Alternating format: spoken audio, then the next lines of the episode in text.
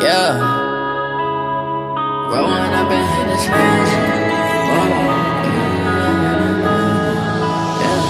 Up up and hit this magic. What's up tout le monde? Bienvenue à l'épisode numéro 6 du podcast Offside. C'est Buge en compagnie de Nico et Poyette. Les boys, comment ça va? Passer un bon week-end? Euh, ouais, un week-end de, de boisson, encore une fois. C'est c'est rendu une habitude rendu sur le podcast. là. On a eu un gros party chez mon frère. Ouais, Bijou, Bijou, t'étais en forme, toi, avec? en forme, en forme pas pire. Un peu, Après d'a- ça- un, un peu d'ammoniaque pour euh, te réveiller pour être bien sûr que le nez le lendemain, il allait être bien brûlé.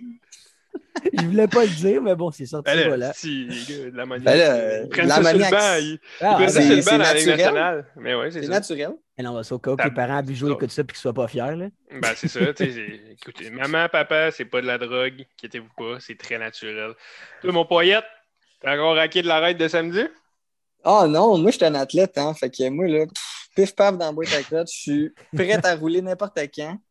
Fait que, euh, non, c'était nice, euh, honnêtement. C'est sûr, quand tu vas dans les cantons de l'Est, là, pense pas que tu t'en vas faire là une petite, euh, une petite ride bien flat, bien drette. Là. C'est du up and down, puis euh, t'es mieux d'avoir des astis de jambon pour monter tes, tes côtes parce que sinon, tu restes en bas, mon chum, puis tu fais demi-tour. Arrête de vélo Ouais. en passant pour les auditeurs, Ouais, ouais, comme ouais, pas ouais. dit. C'était pas évident, c'était pas évident. euh, la côte là, à Fitch Bay, m'a ramassé un peu les jambons. Fitch Bay. Ah, puis ben, moi, je m'en vais aux îles la Madeleine cette semaine, les boys. C'est pour ça, en fait, aux auditeurs, on va sortir l'émission un peu d'avance. Moi, je vais faire de la route. Puis en même temps, ben, on va parler euh, du Kraken de Seattle. Fait que, bon, on commence ça, les gars? Mais oui, certain. Bon, all right. Ben, on va faire un petit tour avant euh, d'actualité euh, Nash. Euh, Il s'est passé une couple de choses. Euh, premièrement, l'équipe euh, d'honneur à William Bugeaud. euh, Qu'est-ce que tu penses du trade de Duncan Keith chez les Oilers? Moi, personnellement, là, euh, je vais être bien honnête avec vous autres, là, les gars. euh, J'entends de tout le monde qui me parle de ce trade-là me dit que c'est un trade de merde pour les Oilers, puis que Ah ouais? c'est encore un, un mauvais move. Puis moi, je suis tellement pas d'accord avec ça. Tu sais, j'ai reçu un message, j'étais ah, c'est hey, euh, pauvre, pauvre toi, euh, c'est quand qu'il va faire ton DG, là, tu sais, là. Mais euh, c'était, moi, je- moi, personnellement, très content du trade. Euh, les Oilers avaient besoin de ça. Le gars, il a gagné, euh, je pense que c'est deux, deux, trois coupes. là. Il, y a, il y a trois coupes Ouais. avec Chicago. Fait que, il avait besoin d'un gagnant. Il avait besoin d'un vet qui est capable de juste, juste cette présence-là dans un vestiaire Exact. peut changer quelque chose. Fait que moi, je suis très content. Les Oilers avaient besoin de ça. Le 5,5 millions, rien à foutre. là. Les Oilers ont, ont fait un bon trade. Tu donnes un Caleb Jones qui, oui, peut-être a du potentiel, mais moi, il m'a rien prouvé à Edmonton encore.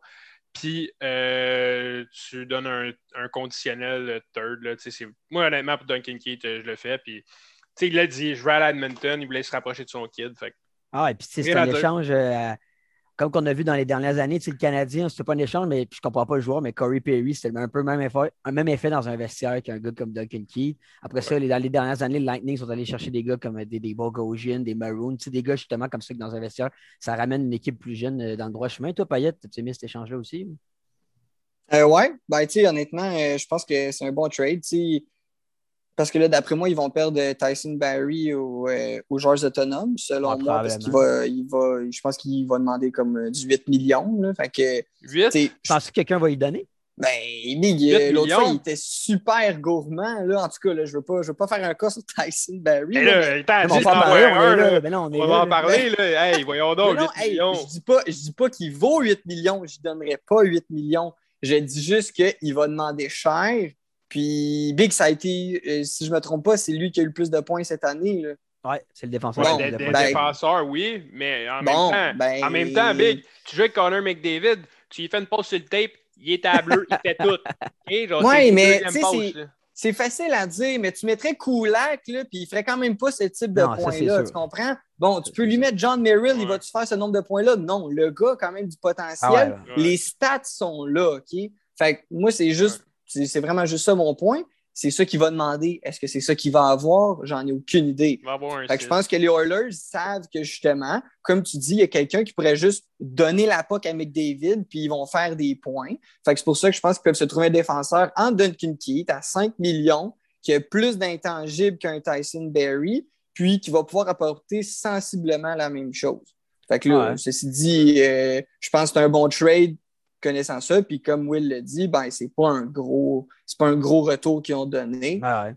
Fait que, why not? Moi, je pense juste qu'il ne faut pas s'attendre à ce que Duncan Keith soit le corps arrière de cette équipe-là. Ben non, Moi, je le verrais sur un deuxième pairing. Je pense pas qu'il faut lui ça, donner ouais. plein de responsabilités. J'en revenais pas. Je pense qu'il a 37 ans, puis cette année à Chicago, je pense qu'il a joué comme 26-27 minutes de moyenne par match. Ouais. Euh, écoute, là, on va se le dire, Duncan Keith est un peu quand même dans sa pente descendante. Il peut aider encore une équipe, mais je le vois sur un, deuxième pairing, deuxième power Ouais, c'est- play. C'est ça que ça leur prenait. Là. C'est ça, exact. exact. Parce que leur, leur premier pairing, il est fait, c'est Nurse puis Clefbaum. Quand Clefbaum revient, c'est Nurse Clefbaum.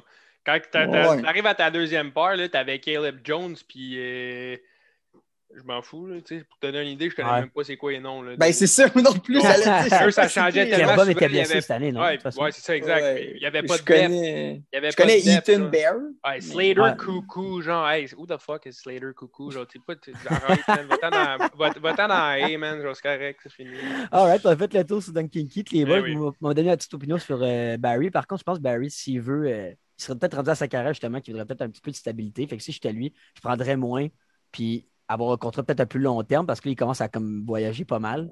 Fait moi, ça, c'est moi personnellement, je ferais ça. J'étais lui, mais il y a bien des joueurs qui sont à l'argent, puis qui tu sais, va peut-être signer un, un autre année ou deux, genre à Détroit, qui ont de l'argent, justement, à genre 7 millions parce que genre eux, ils ont de l'argent à dépenser, puis ils vont aller le chercher. Là. Ouais, ben, Euh, en tout cas, jusqu'à date, ce qu'on entend, c'est que les joueurs, ils veulent juste genre des petits contrats avec super d'argent. Fait que Bon, on, va, ça, on verra ce que ça va donner. Puis euh, un autre euh, agent libre qui fait jaser ces temps-ci, euh, surtout à Montréal, c'est Dougie Hamilton. Depuis que Weber, euh, on n'est pas sûr qu'il va commencer la saison. Hamilton le verrou bien à Montréal ou euh, dans une autre équipe? Vas-y, mon poète. ben, c'est sûr si De Hamilton est disponible, puis là, c'est sûr que ça va dépendre de plusieurs autres euh, négociations qu'on a de, de joueurs à signer. là, mais si De Hamilton est disponible, puis il ne demande pas 10 millions, ben, c'est sûr que je suis intéressé. Puis je suis sûr, Marc Bergevin, encore une fois, c'est un classique, mais il va se renseigner. Ouais. Puis, euh, si tout de suite le premier appel, c'est 9 millions, puis je ne descends pas en bas de ça, ben, je pense qu'il va, il va canceller le projet, mais c'est quelque chose qui est quand même euh, abordable. Je pense que ça pourrait être vraiment intéressant pour le Canadien là, parce que Weber est blessé, puis ça, ça va être, en tout cas, une blessure importante de ce qu'on de, de ce qu'on se dit. Puis on en parlait déjà que Weber allait devoir donner la pole aux autres. Mhm. Euh, puis Petrie, il, fait, il est super bon, mais je- il est quand même, quand même vieillissant aussi. Ah là. ouais. Fait ça en- on en Hamilton, a- on en a, ça en prend un live. Là. Ouais, Genre, gros. Puis là, on parle de Doug Hamilton parce qu'il est joueur autonome, mais moi, sinon, on va peut-être en parler aussi. Mais moi, c'est Seth Jones. Ben, J'allais vous poser la c'est question, sûr, puis je vais quand même, du un trade. C'est ça, Ham- Hamilton, il ne faut pas que tu donnes de rien à part un peu plus de cash.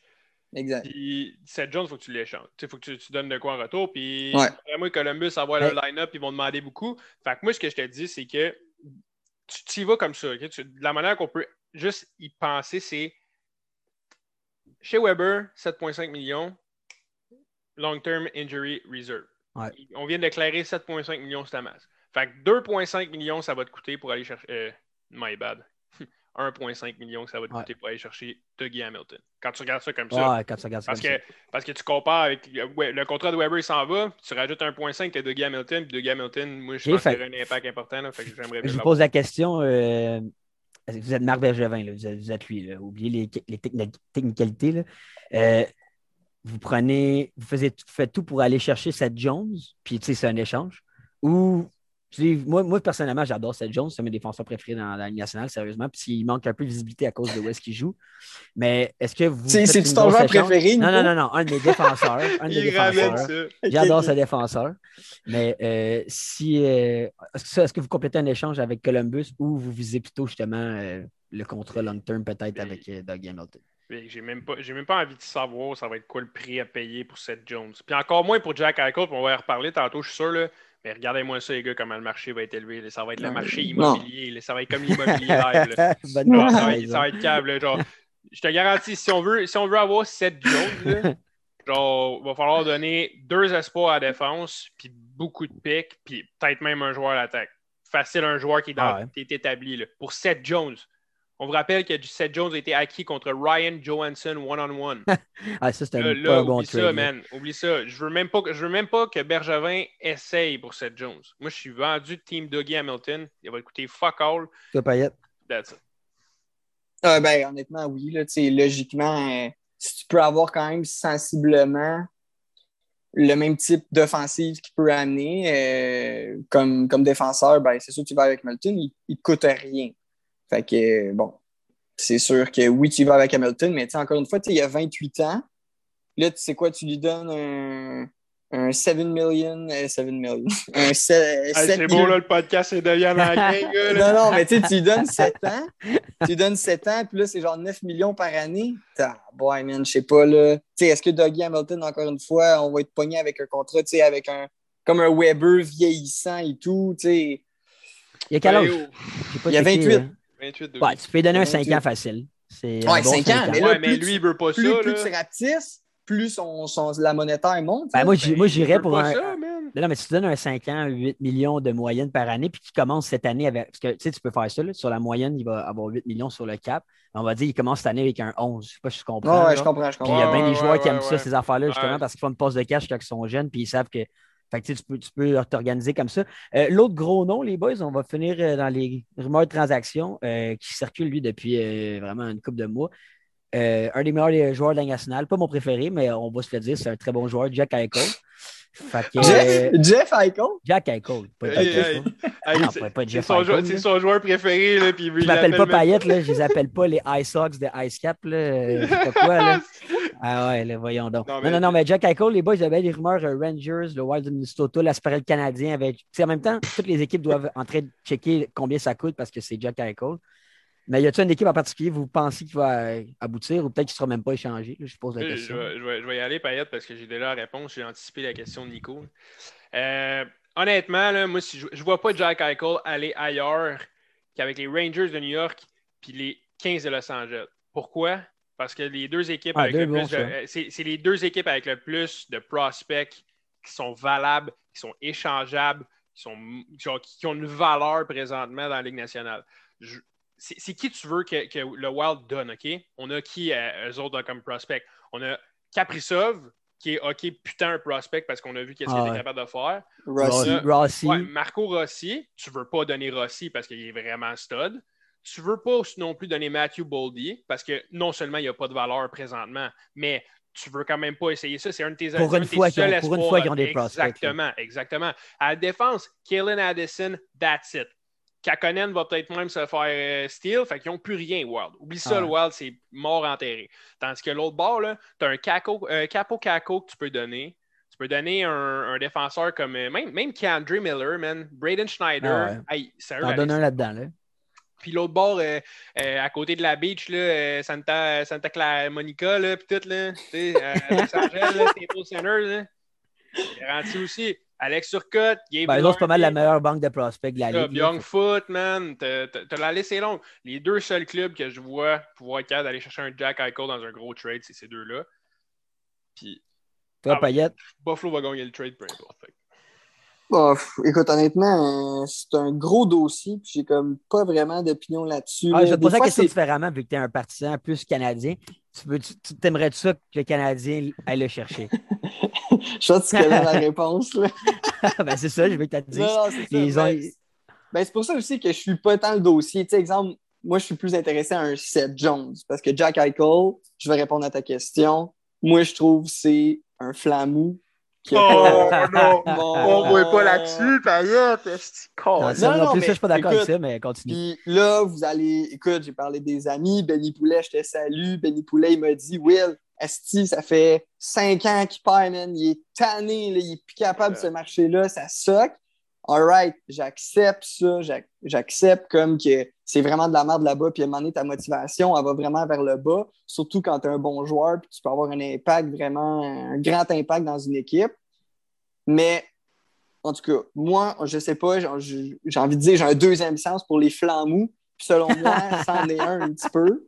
Est-ce qu'il est à 100% autant que euh, un Pacioretty? Hmm, Peut-être pas. Euh, mais moi, c'est pas le Tu cas- Flambeau avec Jack Eichel dans la même phrase, ça me rentre Ouais, pas dans non, la tête. moi non plus, ça rentre Ben, pas. Je pense que c'est. Je pense juste que tu. Hey, le gars, Tu il vois ça d'extérieur? tabarnak. Il est à Buffalo. Ouais. Payette, tu joues même pas pour les sabres. T'arriverais à Buffalo, tu serais à Chris, toi, avec, juste parce que c'est lettre, juste parce qu'il n'y a rien à faire à Buffalo. La seule fois qui gagne à Buffalo, c'est les Bills, OK? That's it. Parce que le. L'équipe est plate.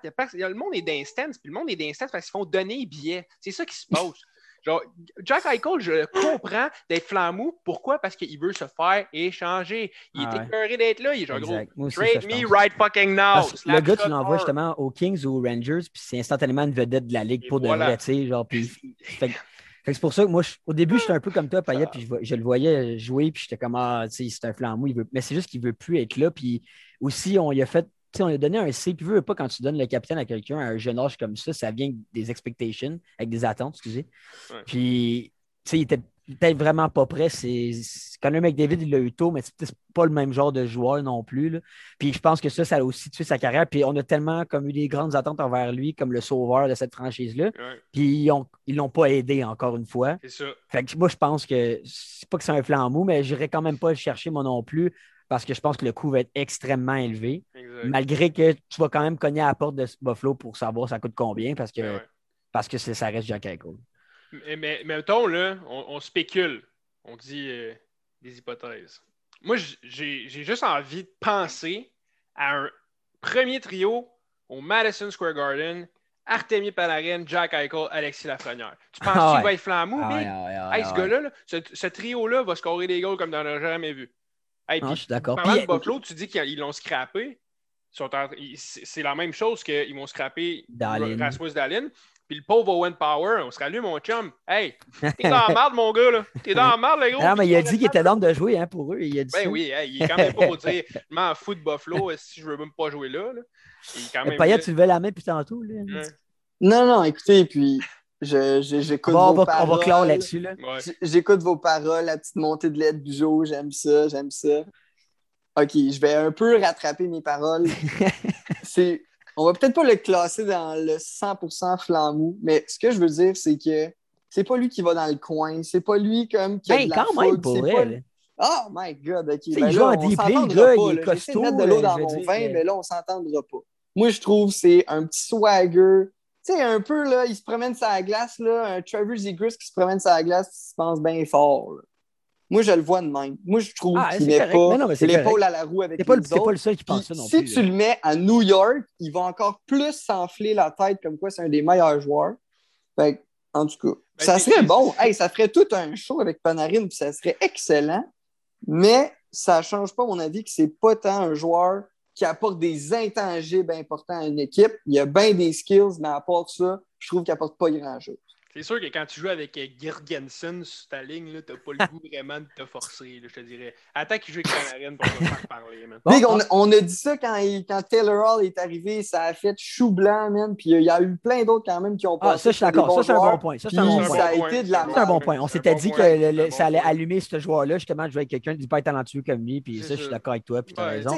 Il a dans le temps, il y en a là, il a joué aussi avec genre euh, Olofsson, qui est quand même un bon joueur là-bas. Euh, il y en a plein là, qui ont passé à Buffalo les dernières années. Puis écoute, ça a tout le temps quand même fait chou blanc. Eric Stahl, il a passé à Buffalo, très bon joueur, hein, mon poète? All right, on a fait le tour sur le petit Jack. C'était bien le fun. Euh, on va passer dans le vif du sujet, parce que là, on parle de hockey, puis euh, c'est pas mal le sujet le Ouais. plus chaud de la Ligue nationale en ce moment. Euh, le Kraken de Seattle. Les boys, les auditeurs, ils ne se sont pas vus sur Instagram. Le- le pana- les panélistes ici ont fait une publication Instagram pour montrer leur équipe. Puis je ne sais pas pour vous, ça c'est pour moi. Quand j'ai fait mon équipe de Seattle, euh, je. Tu sais, j'ai pas pris, je pense pas que vous autres non plus, là, j'ai pas pris en compte le fait que, on va prendre Tarasenko pour l'échanger. C'est parce que c'est sûr qu'il y a des choses comme ça qui vont arriver demain, là, Ouais. sûr et certain. Puis Vegas, c'était pareil. Fait que moi, je me suis construit mon équipe pour qu'elle soit le plus euh, euh, compétitive possible, mais tout en, en prenant en compte que j'ai une certaine masse salariale à respecter puis que je ne veux pas être dans, dans merde avec un lourd contrat. Par exemple, moi, je voulais vraiment prendre Piquet Souban au début. Je suis dit, c'est un méga coup de marketing pour cette équipe-là. Puis il y aurait juste un an de contrat, puis tu peux baisser son salaire, mais je ne l'ai pas pris parce que je voulais que mes affaires. Fait que vous autres, mettons, avant qu'on commence à parler des joueurs, c'est comment vous avez procédé pour euh, faire votre équipe. là? Moi, euh, pour être honnête, mon là, je suis allé avec euh, la stratégie que Vegas est allé euh, il y a quelques années.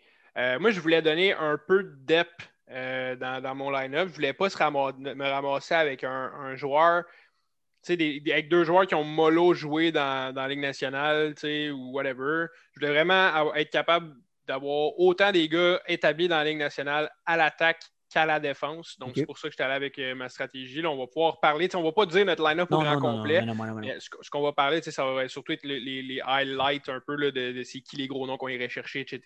Exact. Euh, Puis toi, Payette, ta stratégie? Moi, honnêtement, j'ai un peu basé ça sur le fait que, bon, euh, un, je ne prendrais pas Carey Price, puis on pourra reparler de ce C'est dossier-là. la mais- première chose après que je vais amener, inquiète-toi pas. Ouais, ben en fait, c'est que moi, j'ai vraiment été avec les goalers, lesquels goalers que je sélectionne. Puis il y avait deux goalers euh, qui sont vraiment pas chers en Kakonen puis euh, Vanecek. Donc, en, en faisant que ça, ça me coûte vraiment pas cher, ben là, j'ai pu prendre un Subban, un Giordano, un Tarasenko, un Johansson. Euh, fait que c'est pour ça que j'ai un peu. Ça m'a presque rien coûté pour ce qui est des goalers. Puis après Ah, ça, j'ai quand même pu prendre des, des bons contrats puis des joueurs qui en ont encore à donner avec du leadership. Tu sais, exemple, Giordano, je pense que ce serait lui qui serait le capitaine. euh, Ben, lui, je pense pas mal. Moi, je l'ai pas pris, mais c'est pas mal sûr qu'il va partir. là. On ne parlera pas des flames ouais. parce que justement, il n'y a pas grand-chose. Puis c'est justement, puis son contrat finit l'année prochaine, je pense, en plus. Fait que, s'il aime ça là-bas, il va signer à, à moins bon prix. Puis c'est ça, peut-être que ça va être le premier capitaine de. Ça ne Ouais, m'étonnerait même ça. pas. Là, comme Ça va faire un peu comme un, un- un genre de Derek euh, là. Genre, tu sais, Bon Derek euh, genre, Derek était juste moins bon. Là, genre, c'était- Giordano, tu sais, c'est un gars C'est qui c'est un, c'est gagné Norris il y a deux ans. Exact, c'est exact- c'est exactement ça. Euh, bon, parfait. Puis aussi, prendre en compte dans le salaire, je me suis dit, comme c'est pas grave si je suis tant serré parce qu'il y a des joueurs là-dedans, premièrement, qui vont partir. Deuxièmement, euh, si c'est 30 joueurs qu'on sélecte, puis qu'on vont jouer dans le club école probablement, qui vont sélectionner. Fait c'est pas grave si tu étais trop proche du cap. Bon, on va te parler de Price, c'est la première chose qu'on va parler, parce qu'on va parler du Canadien en général. Euh, Carey Price, personne ne l'a pris.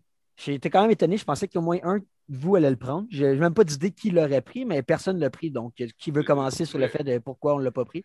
Le, le- le jeu, le jeu, Nico, quand tu as proposé ça pour le podcast, tu as dit hey, on fait ça, puis on se met à la place d'un GM. Ouais.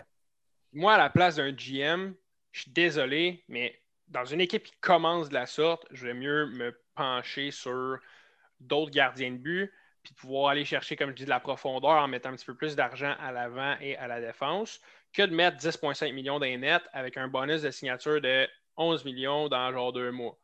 Moi, honnêtement, c'est- l'équipe parfaite pour partir dans, un, dans une spéculation de Price va se faire pogner. Pourquoi? Parce que ma- ma- la belle Angela, là, elle, elle vient de là.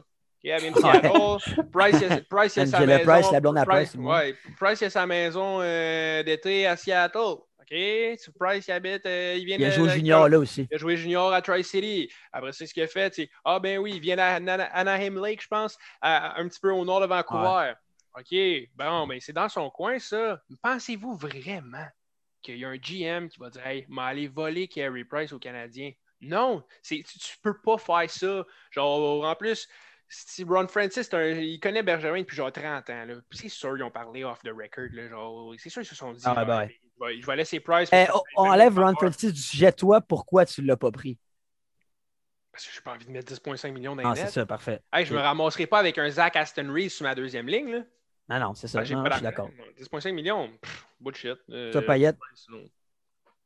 Ben, écoutez, moi, je suis quand même de ceux qui croient qu'on ne, qu'on ne devrait pas bâtir son équipe avec un 10,5 millions dans les nets. Bon, on peut chialer, puis tout le monde va me dire Hey, on s'est rendu en finale de la Coupe, on a presque Ah ouais. gagné la Coupe avec Price et net. Je pense quand même pas que tu bâtis une équipe avec un goaler qui coûte 10,5 millions. Je dis pas que tu bâtis pas une équipe avec Price. C'est un excellent goaler, puis legit, si ça te prend un goaler comme ça, tu veux aspirer gagner les, les grands Mhm. honneurs. Mais à 10,5 millions, je pense pas que c'est quelque chose que tu prends, surtout que tu prends les cinq dernières années du contrat. Tu sais, Ouais, il. Puis, euh, son- il est quand même euh, en fin de carrière. Ouais, il a prouvé qu'il était capable de donner encore du gros hockey. Puis Fleury le fait encore aussi quand que Price va être là dans 2, 3, 4 années. Mais c'est quand même pas ça que je prends 10,5 millions. Euh, Sa, sa clause de non-mouvement, Will, là, sa clause de non-mouvement, il, elle, elle retourne sur le contrat si Seattle le prend. Là.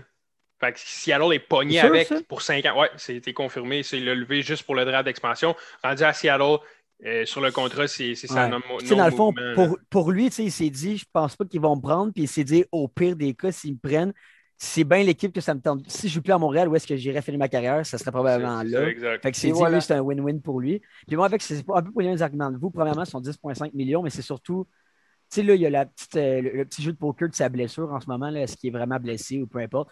Mais même si on ne se fie pas à cette blessure-là, Price, euh, pour un gardien de but de la Ligue nationale, il y a quand même une historique de blessures vraiment au-dessus au de la moyenne des autres. là. Il y a eu des Mhm. commotions cérébrales. C'était pas sa première cette année, c'est comme sa deux, troisième. Et des blessures au bas du corps, on peut les rentrer sous mes, sous mes 10 doigts, là, le nombre de blessures que Price y a eu.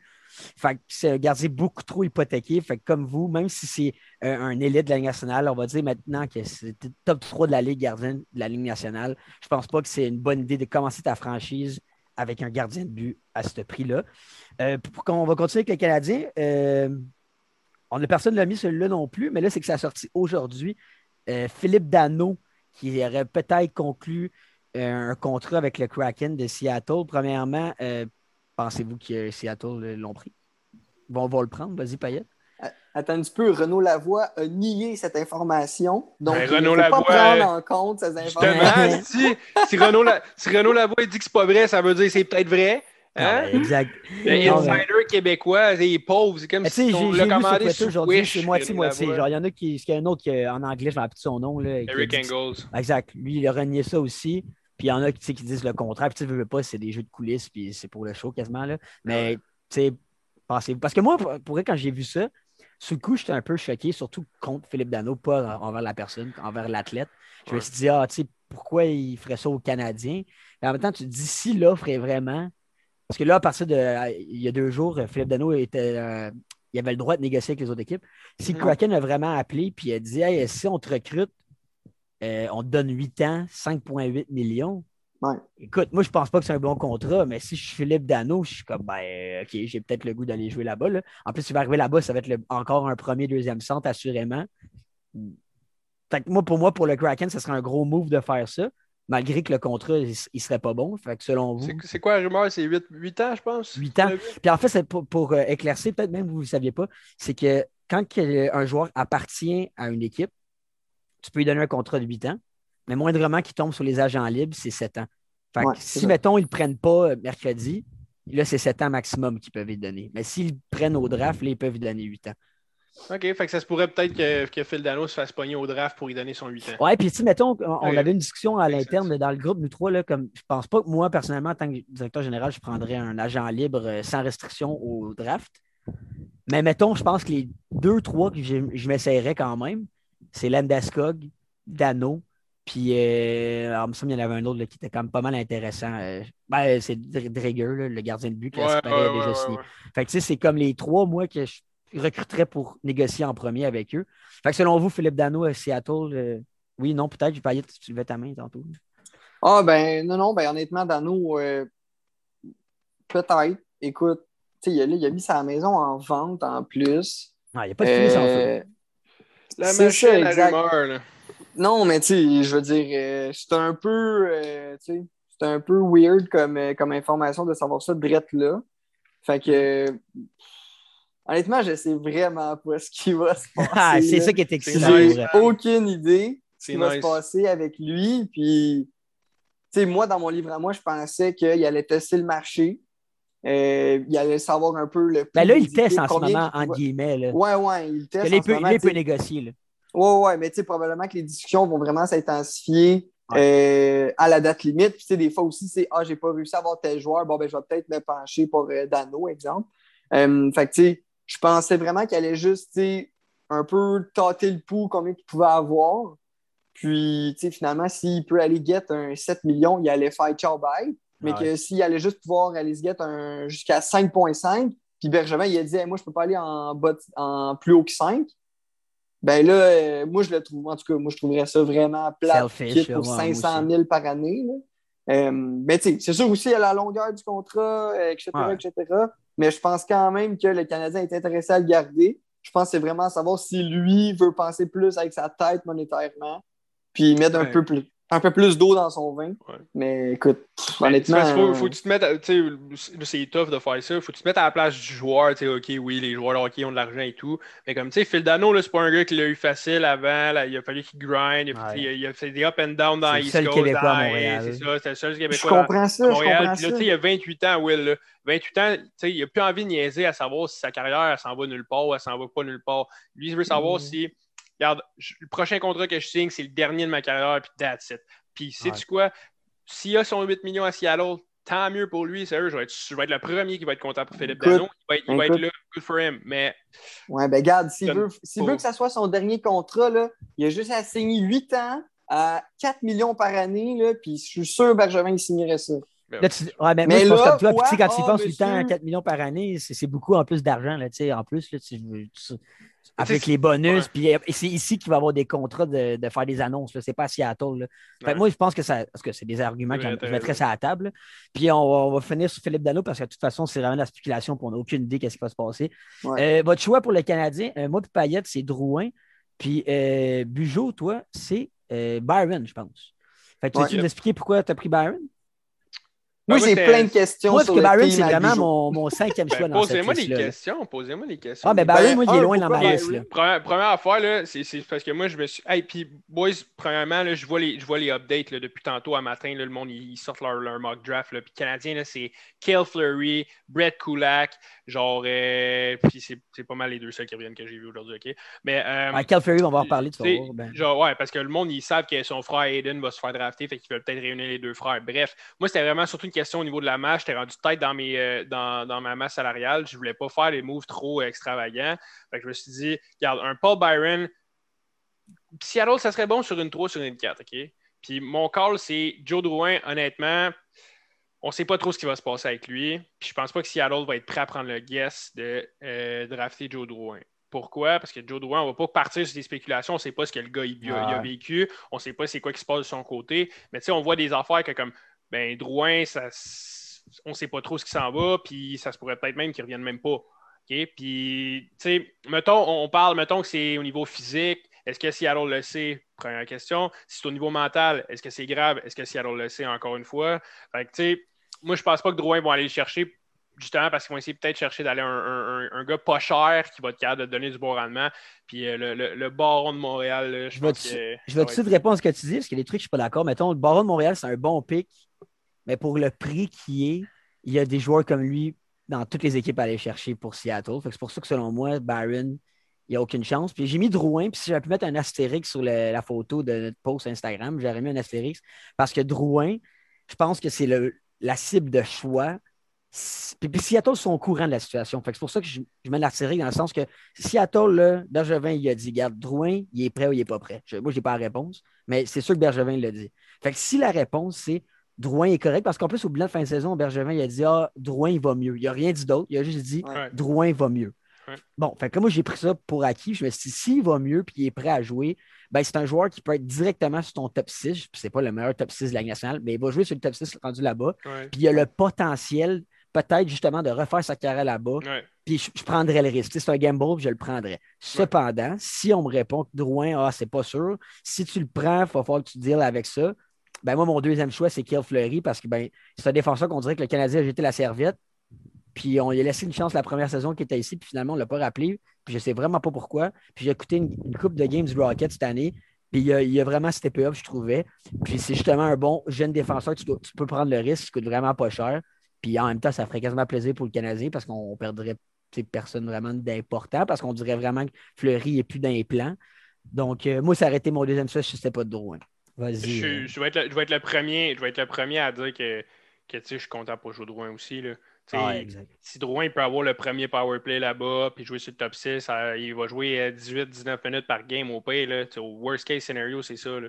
Puis je vais être content pour lui parce que hey, il était pas. f- il- il- la, la fanbase de Montréal te l'a scrappé. Là. Non seulement. je- je- je- en tout cas, le monde disait qu'il visait, il des bouts de tough, là, mais on- c'est des spéculations Ouais. encore. Mais quand tu vis des bouts de tough, tu joues pas bien.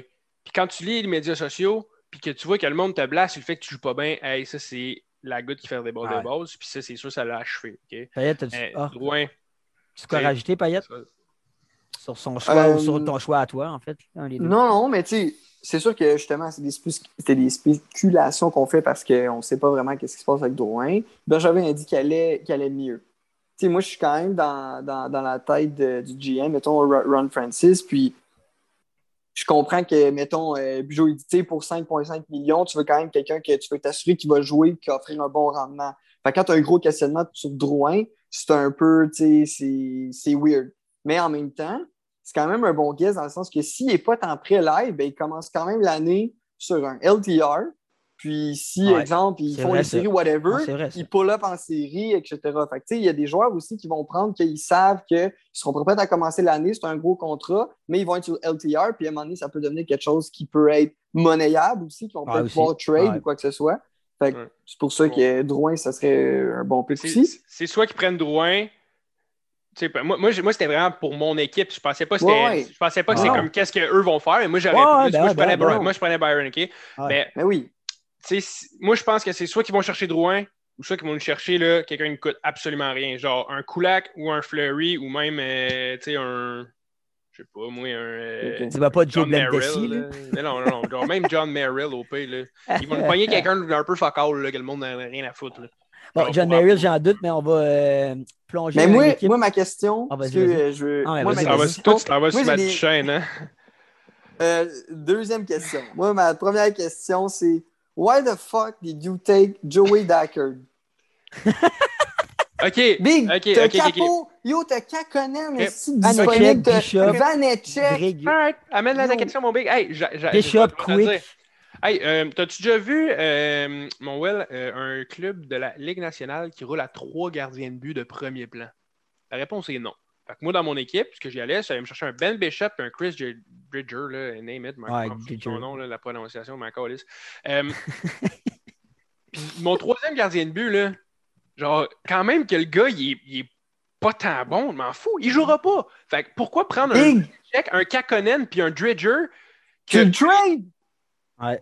Tu le prends puis tu le trades. Puis Vanecek, selon moi, il peut être dans ta club école encore un an. Là, Ben oui, Vanecek, là, il, il jouait dans AHL. Il a monté parce que Samsonov était blessé toute l'année. Puis Lund- Anderson puis était Lundqvist est parti. C'est un bon point, ça. boys. C'est un bon point, boys. Mais moi, je vous garantis que Kakonen ne part pas du Wild. là.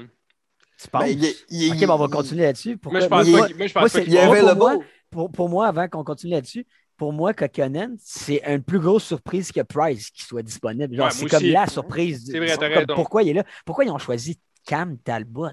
Ben, Cam Talbot. aucune idée, mais genre, mais Kakonen, moi, ça, ça me ferait juste. Parce qu'en même temps, mon, mon, c'était un peu une, une décision que j'ai prise avec mon cœur, les gars, là, parce que j'étais tellement, genre, j'ai tel- j'ai tellement aimé ça, voir le Wild jouer cette année, genre. Puis je me disais, Asti, que ça serait dommage que Kakonen parte à cause de ça, genre. Fait que moi, je veux, moi, j'ai pas envie que Kakonen parte parce que c'est leur gardien de but d'avenir. Puis, garde, s'ils le prennent, ben, ça va être un move. Puis, ils vont peut-être même l'ordonner au Wild. là. Genre, ils vont peut-être même un- ils vont faire un 5, ils vont aller chercher des pics pour, pour ravoir Kakonen. Ça se pourrait, tu le vois de même. là. Ah, ça se pourrait. Mais moi, moi, je pense pas. Je pense pas que. Tu sais, dans les gros noms là, du draft, là, à part les têtes Tarasenko ou Duchesne, Johansson ou peut-être même euh, Van Riemsdyk, Palat. Mais Palat, c'est un gros nom, oui, mais il t'en coûte 5 millions. OK? Ah ouais. C'est pas, pas le- extravagant.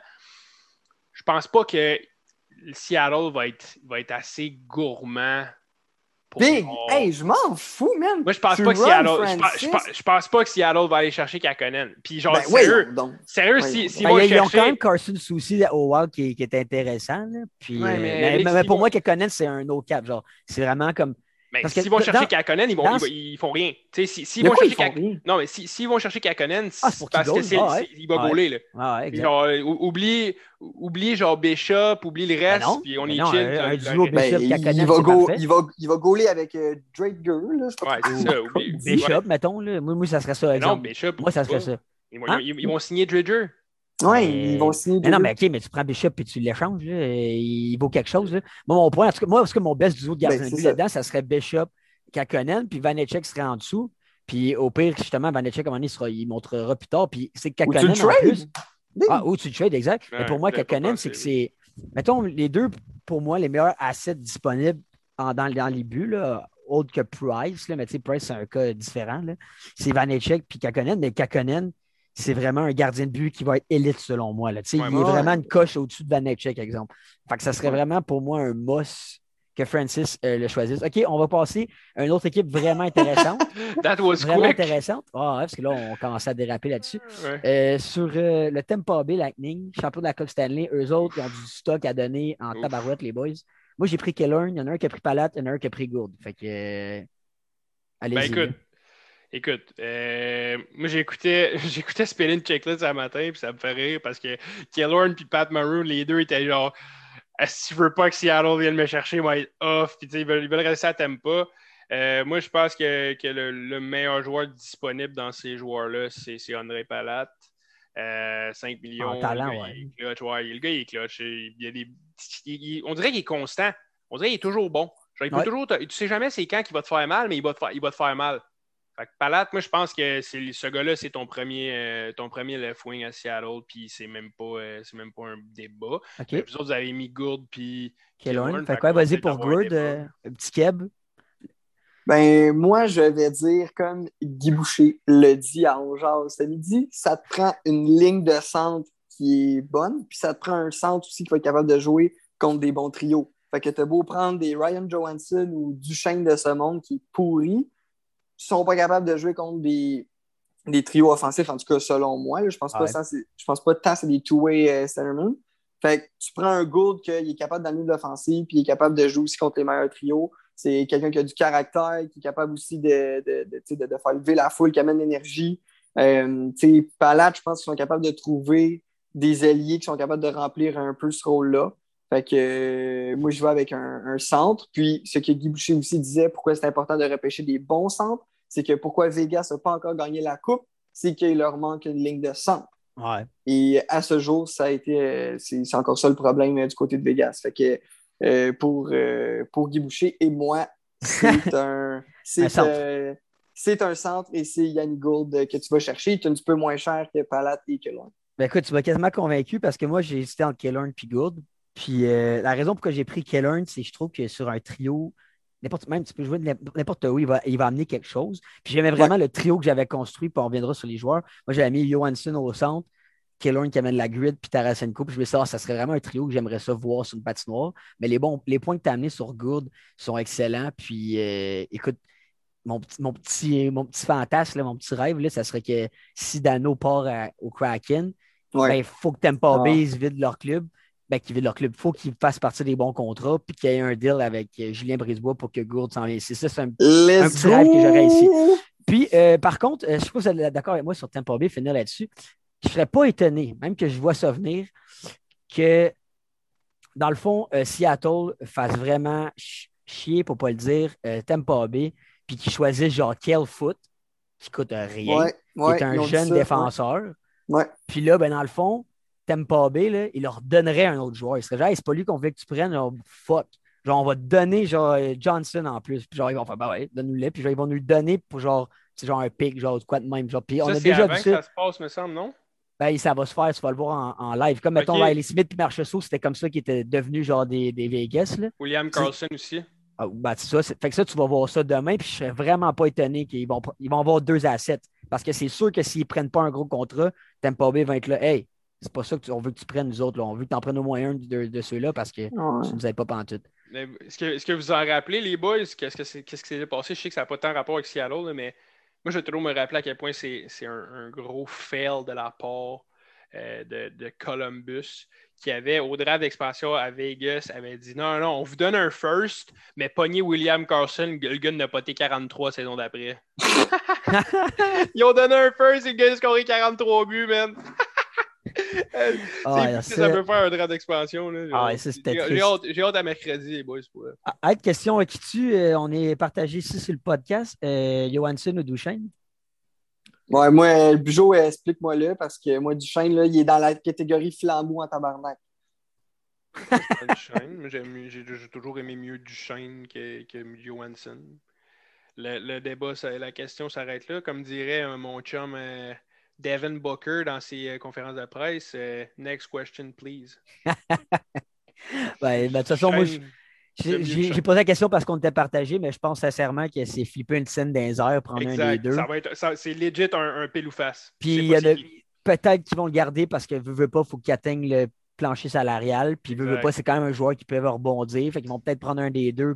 Puis sinon, au pire, ils vont les échanger en gardant du salaire. Les Euh, deux sont à 8, hein? Les deux sont à 8 millions. Ouais, ouais, il n'y en, a pas- en a- un C'est- qui était. Tu sais, si tu m'avais dit Il y en a- est à 7. Johansson est à 7, mais Duchesne est à 8. Mon choix était différent, mais là, c'est littéralement le même salaire. boys. son contrat finit un an d'avance. Ouais, bon, en plus, Ouais. bon, ça fait. bon, ça, Il y c'est a un an d'avance, ouais, donc c'est un- techniquement, c'est plus worth de prendre Duchesne. Ben non, parce que Duchesne, Ben c'est non. plus cher. Duchesne, il vaut déjà pas 8 millions. Tu veux qu'il t'en coûte qu'il 8 reste- je millions pense dans qu'il reste- 7 ans? Ouais, je pense qu'il reste encore 4-5 Oh, ans à oh, Duchesne. oh. Je sais pas combien d'années qu'il reste, mais Ah, ouais, ok, c'est en termes de longueur de contrat. Johansson, ça finit en 2025, Duchesne 2026. Ah, ok, mais c'est pas Ah, si différent je super. crois- Regarde, je Flip crois le coin, là. On va, fli- on va flipper le coin, on va voir demain. Ok, euh, on continue les petites questions rafales comme ça. Will, ça, Will léger. grogné. Will a grogné. Question rafale encore comme ça. euh, Tarasenko ou Don, vas-y, Payette. Euh, ben, Ou, moi, euh, j'ai en fait, t'en as pris aucun des deux, je pense, en fait. Toi, hein? Non, ah, moi, j'ai pris Tarasenko. Tarasenko. Ouais. Euh, mais apparemment, tu sais, comme, comme tu as dit un peu tantôt, tu je pense que Tarasenko, ils vont peut-être le prendre et ils vont le trade. Ben, ça, écoute, c'est vraiment. je vais vraiment avec Tarasenko. tu Je pense que c'est un, c'est un gros scoreur, c'est un gros nom. Euh, Vince Dunn, euh, nous, on, l'avait vraiment aimé, là, quand il avait fait leur run, euh, quand il avait gagné la Coupe, je pense qu'il avait été un joueur que c'était un rookie de mémoire, puis il nous avait vraiment surpris, puis je l'avais vraiment aimé. Mais apparemment, il a comme été quand même laissé de côté cette année, des fois de temps en temps. Je connais pas tant sa situation, mais si effectivement il a été laissé de côté puis il n'y a pas tant de constant dans son jeu, ben selon moi, Tarasenko, c'est le choix évident. Ouais, ben, moi, de toute façon, on pourra enchérir là-dessus parce que je sais que la réponse à Bijou, c'est pas ça. Euh, moi, Tarasenko, pour moi, moi, c'est le- premier choix qui va arriver. Je pense que ça, c'est moi. Là. Moi, je le garderais. C'est quand même un gars de 30-40 buts par année, assurément. Euh, tu veux, pas, il va falloir que cette équipe-là soit un peu compétitive et qu'il marque des buts, que ce soit le fun pour les spectateurs à aller regarder le hockey, même si Seattle, à la base, c'est plus une ville de hockey que Vegas. Puis je pense vraiment que Tarasenko peut partir, partir une franchise, puis être le gros joueur de cette franchise-là pour le début. Toi, Bouchot, j'ai vu que tu as pris euh, Don. Ouais, Moi- ben, écoute, tu sais, moi, moi je je suis pas- encore, puis je vais me répéter encore pour une deuxième fois dans, dans- dans ce, dans ce segment-là, mais je l'ai pas pris genre, de ce que je pense qui va arriver. Puis je serais pas surpris que Seattle va prendre Tarasenko. Moi, j'aurais juste pas pris Tarasenko dans mon club. Parce que ça a l'air d'une petite princesse. Puis quand ça fait Ouais, pas son 100%. affaire, ça le fait chier. 100%. Il joue pas. Quand ça fait pas son affaire, il, joue- il joue pas. Tandis Ouais. que moi, un Vince Dunn, ce gars-là peut avoir le rôle qu'il mérite à Saint-Louis, euh, à, Seattle. Parce que, genre, tu sais, là, en avant, là, présentement, je pense qu'il est en arrière de Tory Crew. Là, genre, tu lui donnes le first pairing à Vince Dunn, puis je pense que ce gars-là, il peut, être- il peut vraiment éclore. Il y a le potentiel. Il n'a pas eu vraiment de chance dans le dernier, ça, euh, exact. Moi, dernier moi- mois. là. moi, mon choix, mon choix c'est Vince Dunn parce que tu sais, je, je voulais l'avoir sur ma, sur ma brigade défensive. Puis je voulais pas avoir un Tarasenko qui va te coûter vraiment très cher. Mais moi, j'ai j'ai investi mon cash, comme je vous ai dit, au niveau de la dette. Tu sais, je- Ouais, j'ai vu ça. j'ai j'ai pas le gars. Tu sais, oui, j'ai j'ai une chaîne à, 9 mi- à, à 8 millions, mais tu sais, j'ai pas des. Je n'ai pas trois gars à 9 millions. J'ai pas pris Subban. J'ai juste vraiment des gars qui sont établis dans la Ligue nationale partout. Fait que ça a donné que. Ben, Subban est établi quand même. Non, je sais, mais ce que j'ai dit, c'est que j'ai des gars qui sont établis dans le national, mais genre, tu sais, des, des, euh, des 2, 3, 4, 5 millions max, mais pas un Subban t'en coûte 9. Moi, je, sérieux, s'ils prennent Subban demain soir, Il reste un an à son contrat. c'est pour ça que c'est bon. Moi, c'est pour ça que je pense que Subban, c'est un bon Il reste un an. Si tu fais de la vente de billets au max, tu es une équipe d'expansion, tu fais comme Seattle, tu amènes des joueurs que Hey, c'est un, beau, un bon poster boy, là, Subban. là, Ben oui, euh, 100 Non, Tu peux moi, pas juste ça- amener du monde fade. Là. Tu Moi, sais, je l'ai pas peux pris quelqu'un Je qui l'ai va pas pris- vraiment lever la foule. Non, je suis d'accord, puis je ne l'ai pas pris, moi, parce que je voulais rentrer plus à la masse salariale. Fait que je suis allé avec Butcher, qui est un jeune défenseur super offensif. Lui m'a fait hésiter. C'est un bon choix. Ouais, c'est ça, exact. Moi, je l'ai pris, mais comme, comme tu dis, Payette, euh, moi, je pense Subban. En tout cas, moi, je suis sûr je le prends parce que dans un an, tu le négocies à la baisse son salaire puis tu es Eh content oui. qu'il soit là. C'est un an que tu as à faire. Là. C'est pas comme un Carey Price à 10,5 millions pendant 5 ans. Tu as 9 millions, c'est un an. Il va le faire lever la foule ta première année. Puis s'il n'est pas bon, ciao, bye. Tu, tu fais rien. Puis on finit euh, sur le, le Kraken. Euh, on finit sur le Kraken. Moi, j'en ai une petite rapide pour vous, puis vous dites si vous êtes d'accord ou non. Puis si vous n'êtes pas d'accord, vous me dites pour vous, c'est qui le meilleur joueur du draft? Euh, âge, salaire, potentiel, talent, c'est tout. Là, vraiment, comme on met tout en perspective. Moi, pour moi, le meilleur joueur que le Kraken doit choisir, puis que c'est un no-cap, c'est Jake Bean chez la, euh, au euh, Hurricane, qui est super jeune, qui a du potentiel, euh, qui n'a pas vraiment eu de chance chez chez Hurricanes parce que justement, ils ont beaucoup de profondeur. Je pense qu'il est vraiment rendu là-bas. Il va être comme premier ou deuxième pairing en partant, puis après ça, à partir de là, ça va juste évoluer. Ça, c'est mon opinion. Vous, si c'est pas lui, c'est qui le, le- le no-cap qu'ils doivent choisir? là? Ben, moi, de mon côté, c'est brainer, tu veux dire.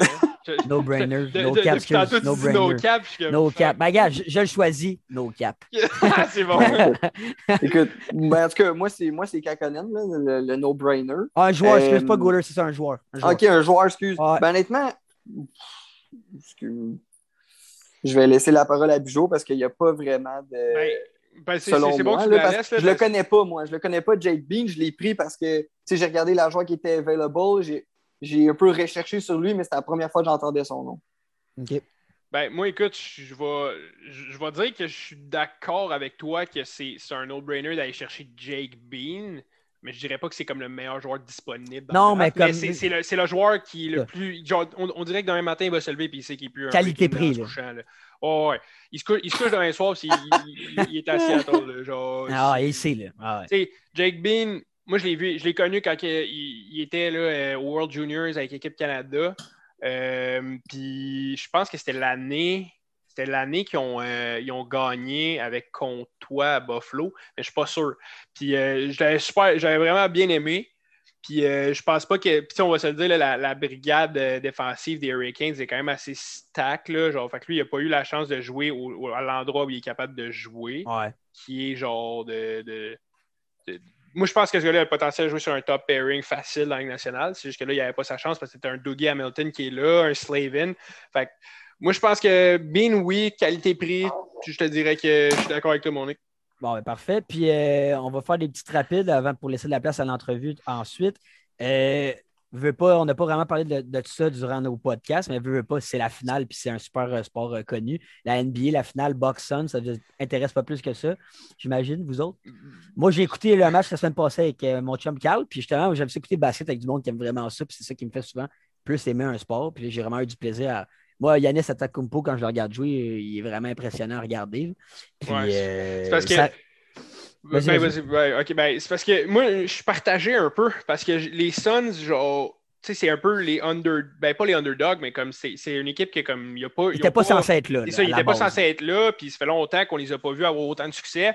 Tu as un Devin Booker qui est phénoménal, il drop du 40 points par game, puis il finit par perdre pareil. Tu as un Chris Chris, Paul dans cette équipe. Ouais. Exactement, tu as un Chris Paul qui est là.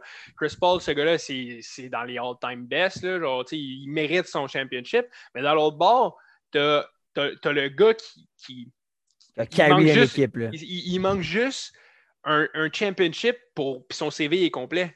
Tu moi, j'adore Giannis. C'est, c'est probablement dans mon top 3 dans D'athlète, là. Non, même dans top, non, top 2 dans, dans la NBA. Tu moi, j'aime ouais. vraiment LeBron puis Giannis. C'est quand même les deux. Moi, je pense que c'est les deux meilleurs joueurs dans la ligue. là. Ouais. Je, je veux que Giannis, ça fait une couple d'années qu'il sais, vraiment comme up short un peu. Là, il est en finale, puis j'y souhaite son championship, mais tu sais, les Suns aussi. Fait que je peux même pas te dire c'est qui j'ai envie qu'il gagne. Mon, mon chum, Carl, si c'était sur le pod, il dirait que selon lui, en santé, c'est sûrement Kevin Durant, le meilleur euh, joueur de l'NBA. Mais Payet, toi qui n'écoutes pas tant le basket, mais je pense que tu vas aimer Yanis euh, quand je vais te dire ça. Je ne sais pas si tu le savais, mais Yanis, euh, cette année, il a refusé d'aller jouer ailleurs pour rester dans son équipe parce qu'il a dit Moi, je veux gagner ici, c'est eux qui m'ont ouais. pris. Puis lui, tu sais, la NBA, tu sais comment ça marche, c'est genre de, de business où est-ce que les gros joueurs s'attirent un vers l'autre dans les grosses villes. Puis il a dit non, moi je suis ici, puis je suis ici que je gagne. Puis c'est quelqu'un qui veut venir jouer avec moi, ben, il- qui vienne ici parce que moi je reste ici. Fait que Payet, My boy, my boy. iras regarder ça, Yanis Atakumpo. Puis euh, on va pas parler vraiment parce que c'est pas encore commencé, mais euh, les Olympiques euh, d'été commencent bientôt. Mon Payet, euh, T'as-tu des petites connaissances qui s'en vont là-bas? T'as-tu euh, comp- compétitionné contre certaines personnes qui vont faire du tracking au jeu? Ça me fait rire quand tu dis du tracking. de l'athlétisme, de la course, euh, un sport euh, vraiment ennuyant à faire, courir. Merde. Euh, ben, c'est sûr, tu sais, j'ai- des connaissances, j'ai envie de dire que, que, que je sais qu'ils vont là-bas. Puis, euh, apparemment, pour l'instant, c'est vraiment de la grosse merde. Là, pour vous faire un petit, un petit euh, brief là-dessus, c'est qu'ils ont atterri à, à Tokyo. Puis là, c'est Mhm. comme la- des, des heures et des heures d'attente pour se faire tester. Euh, par la suite, ils sont comme un peu dans un, dans un hôtel où est-ce qu'ils sont là. Ils ne peuvent pas vraiment sortir de leur chambre. Euh, donc, euh, tu sais, où est-ce que, c'est les Olympiques, là, fait que faut que tu ailles faire, des, des, des petits échauffements, faut que tu ailles t'entraîner un petit peu. C'est quand même difficile à avoir les accès, mais bon, tu sais, je pense que sont pas. Il y en a plein qui sont quand même reconnaissants d'être d'être là-bas, puis de profiter de l'expérience, mais c'est sûr que c'est plus difficile les conditions en ce moment là-bas. Ouais, sans, sans spectateurs, ça va être peut-être un peu aussi. là. Ça, je, je- je serais tellement off. Tu attends ça aux 4 ans, même 5 ans cette année C'est ça censé être l'année passée? Oui, c'est ça. Ouais. Exact, c'est censé être l'année passée. Ça, ça arrive là sans spectateurs. Tu sais, veux, pas, c'est pas tout le temps des sports où est-ce que les spectateurs influencent, mais dans les 100 mètres, ces trucs-là, tu sais, la foule est vraiment là pour, Ouais. c'est à Bon, ouais. encourager le monde. Puis Ça là, va être ça, va être- ouais, ça risque d'être vraiment, Ça va vraiment bizarre. Mais j'aime tout le temps un peu suivre ça, honnêtement, les Olympiques. Là, moi, je- sais, c'est pas des sports que je vais regarder à l'année, Ouais. des compétitions d'athlétisme, exemple, mais quand je vois, mettons, Usain Bolt à la TV, ou là, il n'est Ouais. plus là, mais Michael Phelps en natation, t'aimes tellement ça comme juste genre être témoin genre, du greatness de ces, de ces athlètes-là. là. Ouais. Puis, euh, ben, pour terminer, ben, vu que j'ai animé aujourd'hui, je vais faire ça bref. euh, la Formule 1 en fin de semaine, c'était le Grand Prix de Grande-Bretagne. Puis, si c'était une fin de semaine à regarder la la F1, c'était en fin de semaine parce que c'était un essai de- un nouveau format. Il y avait des essais. Ensuite, il y avait une qualification. Ensuite, il y avait une course qui faisait en sorte que tu te qualifiais pour, euh, pour la course. Fait c'était comme un- une double course en fin de semaine. C'était vraiment excitant à regarder. Puis je sais que c'est un essai cette année qu'ils vont faire pour peut-être d'autres courses encore. Mais, euh, mais c'est ça, exact. J'ai vraiment, vraiment aimé ça, écouter ça. C'était vraiment excitant de voir deux courses dans une fin de semaine. L'autre, c'est comme une version plus sprint, pour vous compreniez. Il y a comme juste 17 tours, puis c'est le plus vite. Il n'y a pas d'arrêt au pluie. C'est 17 tours. Le premier qui, est, qui arrive à la piste qui va se qualifier pour la course. Puis ben là, on a eu encore une fois Hamilton sur, euh, sur euh, Verstappen qui est revenu. Puis là, je viens de voir euh, Bugeaud qui dit qu'Hamilton, c'est un fif. C'est c'est Payet qui a dit ça? Écoute, vas-y, Non, Payet, non. parce que moi, je regardais la course, puis je n'embarque tellement pas dans ce moule de personnes-là qui disent Non, a fait non, de excuse. Non, honnêtement, c'était justement pour te faire pomper. Ah non, ah non, ouais. Parce que non, Non, mais, non, je vais- mais- je, vais, je vais faire ça bref. Oh, ben vas-y, vas-y. Non, mais en fait, moi, ma question, c'était juste. Je sais que tu regardes plus ça, fait je voulais avoir ton opinion parce que justement, sur les réseaux sociaux et tout, apparemment, il s'est vraiment fait bâcher. Mais est-ce que bien. c'était sa faute? C'est quoi ta vision des choses là, C'est sur ça, ce qui est arrivé? Moi, je vais y aller bref. Euh, la Formule 1, il ne faut pas oublier que oui, c'est des courses d'auto, mais c'est un sport, OK? Fait il y a des choses qui arrivent dans le, dans le- dans le- dans le cours d'un instant qui font en sorte que les gars compétitionnent au maximum de leur capacité pour gagner, OK? Ouais. Là, ce qui est arrivé, c'est Verstappen, comme à l'habitude, puis j'y enlève pas parce qu'il est comme ça, puis c'est pour ça qu'il est bon, il était super agressif, OK? Puis Hamilton, lui qui est spontané de ces temps-ci de se faire dépasser par Verstappen, a aussi joué l'agressivité pour une fois. Puis il s'est dit non, là, j'essaie de passer. Puis si c'est live, probablement peut-être jamais, parce que si Verstappen part et qu'il est premier toute la course, c'est probablement terminé. Fait Hamilton a joué le virage. Puis ben, ce qui est arrivé, c'est qu'il y a eu une collision entre les deux. Après ça, la faute à qui? La faute, je m'en fous, c'est la faute à qui? C'était dans le cours d'un instant, c'est un sport, puis il y a eu une erreur. Puis ils ont été agressifs les deux, puis ça fait en sorte qu'il y en a un qui a été plus puni que l'autre parce qu'il y en a un qui n'a pas pu finir la course. Mais tu sais, ça reste un sport, puis une compétition, puis les deux ont tout fait pour gagner. Puis prochaine course, si ça arrive, tu sais quoi? Ben, si le, scénario contraire, Verstappen va faire la même chose, puis c'est lui qui va accrocher Hamilton. Fait que j'embarque pas dans le moule des gens qui disent Ah, Hamilton, c'est un fif. Puis non, non, non, non. Il a, il- il a coursé comme tout le monde, puis il a fait la même chose que tout le monde aurait voulu faire pour gagner. Il y avait des grosses couilles, puis regarde, c'est lui qui a tiré gagnant, c'est- tiré gagnant cette fois-là. Entre les deux. Mais premièrement, c'est pas. euh, c'est pas. euh, euh, Vers- Verstappen n'a pas fini la course, exact. Là, les boys, euh, moi, je ne peux, pas, euh, je peux pas, pas, pas parler du British Open donc, euh, qui avait lieu en fin de semaine euh, du côté du Royal St. George en Angleterre. Euh, c'est un petit segment à golf, là, évidemment. Euh, Colin Morikawa qui remporte le British Open. Les boys, juste vous dire, c'est la... en fait, c'est son deuxième tournoi majeur euh, qu'il gagne. Avant, c'était 25 ans. Puis je pense qu'il est le deuxième de l'histoire à faire ça. Puis non seulement il, a gagné deux majors, mais c'est la première, c'est la, deuxième fois dans l'histoire aussi que le gars il gagne deux majors à ses premières participations. Donc, il a gagné le PGA Championship. Il a participé pour la première fois, il l'a gagné. Là, il fait le, British Open pour la première fois de sa vie. Il gagne le British Open. Puis, genre, le gars, il a été clutch là, toute la fin C'est un terrain spécial, hein? J'ai regardé un Ouais, peu. c'est euh, un une links, là, ouais. C'est un, un links, fait qu'il n'y a pas d'arbres, mais c'est des longs... comme dans un champ, là, ouais, des grosses exact, herbes. exact. ouais. Puis le vent, il pogne, puis genre, tu sais, c'est tough, là. C'est tough, là, les, les, les links. Puis, euh, puis t'es dans l'herbe longue, tu sais, le, le rough, est, genre, il est vraiment long, fait que ça fait que c'est Mhm. vraiment difficile. Puis, Morikawa, toute la fin de semaine, était dialed in, il, fait, il potait comme ça n'avait aucun sens. Un peu déçu que mon, euh, mon bon, euh, mon, mon, euh, golfeur préféré, Jordan Speed, est arrivé deuxième, mais regarde, c'est quelques beaux- c'est quelques bogeys qui ont fait en sorte qu'il a, qu'il a fini deuxième. Mais j'ai j'ai lu de quoi sur, qui était quand même, quand même assez intéressant sur, sur Morikawa. là. Ils ont fait un test, OK? Puis lui, tous ses fers longs, donc les fers 6, 4, 5, 6, Ouais. tous ses fers longs, il est capable de plus la coller à 185 verges qu'un des, des- les autres joueurs du PGA Tour à 130 verges. Donc les boys, genre les, les autres gars de la PGA vont faire un, un- une shot de pitching wedge à 130 verges, puis ils vont peut-être la mettre à 15 pieds de la pin, OK?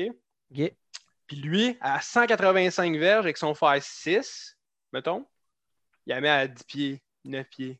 Il, est Ah il est ouais. plus précis avec ses fers longs que les autres gars sont, le sont avec leur wedge. Ils ont fait ça, ça sérieux, ce gars-là, il a aucun sens.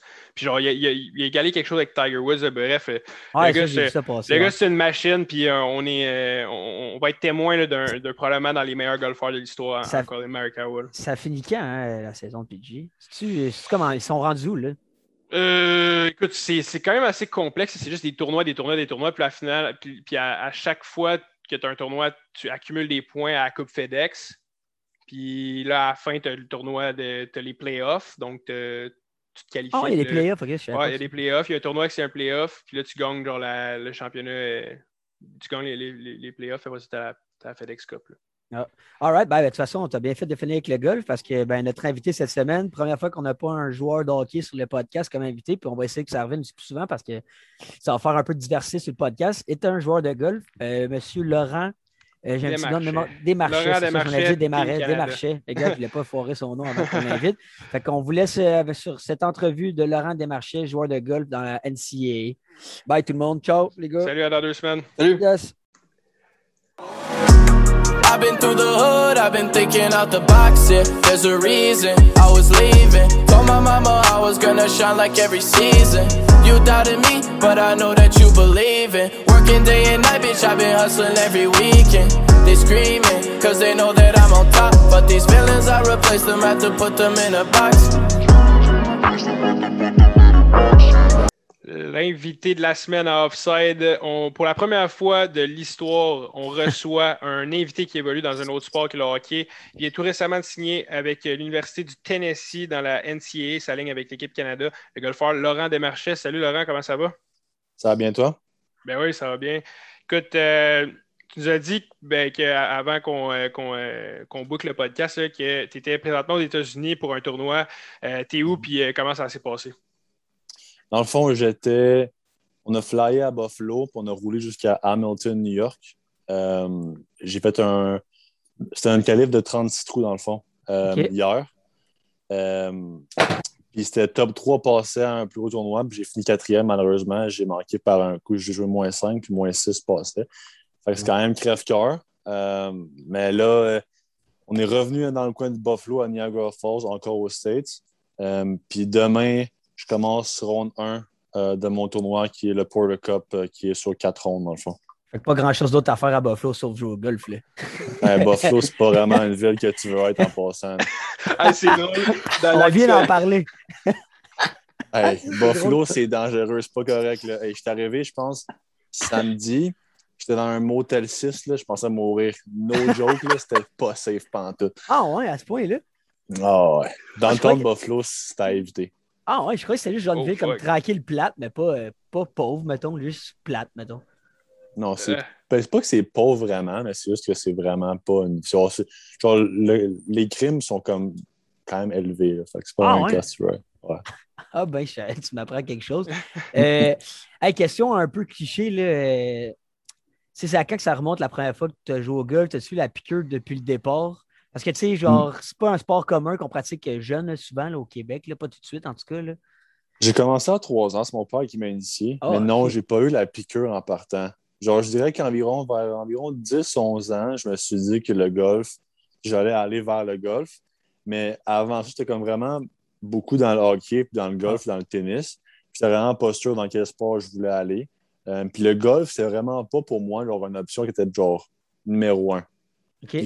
Pour une, genre, pour une quelconque, j'ai juste genre vraiment changé d'idée, puis je suis allé dans, vers le golf à environ 11-12 ans. Euh, puis depuis ce temps-là, ben, je fais pas mal juste ça. là. Que- All right, all right, all right. OK. Euh, puis, on, tu sais, on, on connaît tous un peu le, le processus pour se rendre à haut niveau euh, tu sais, dans les autres sports comme au hockey, au football. Il faut que tu passes euh, junior, universitaire, etc. Euh, tu peux-tu nous expliquer comment que ça se déroule au golf, tu sais, nous parler de tous les niveaux que tu as dû Ouais. passer pour te rendre où tu es en ce moment?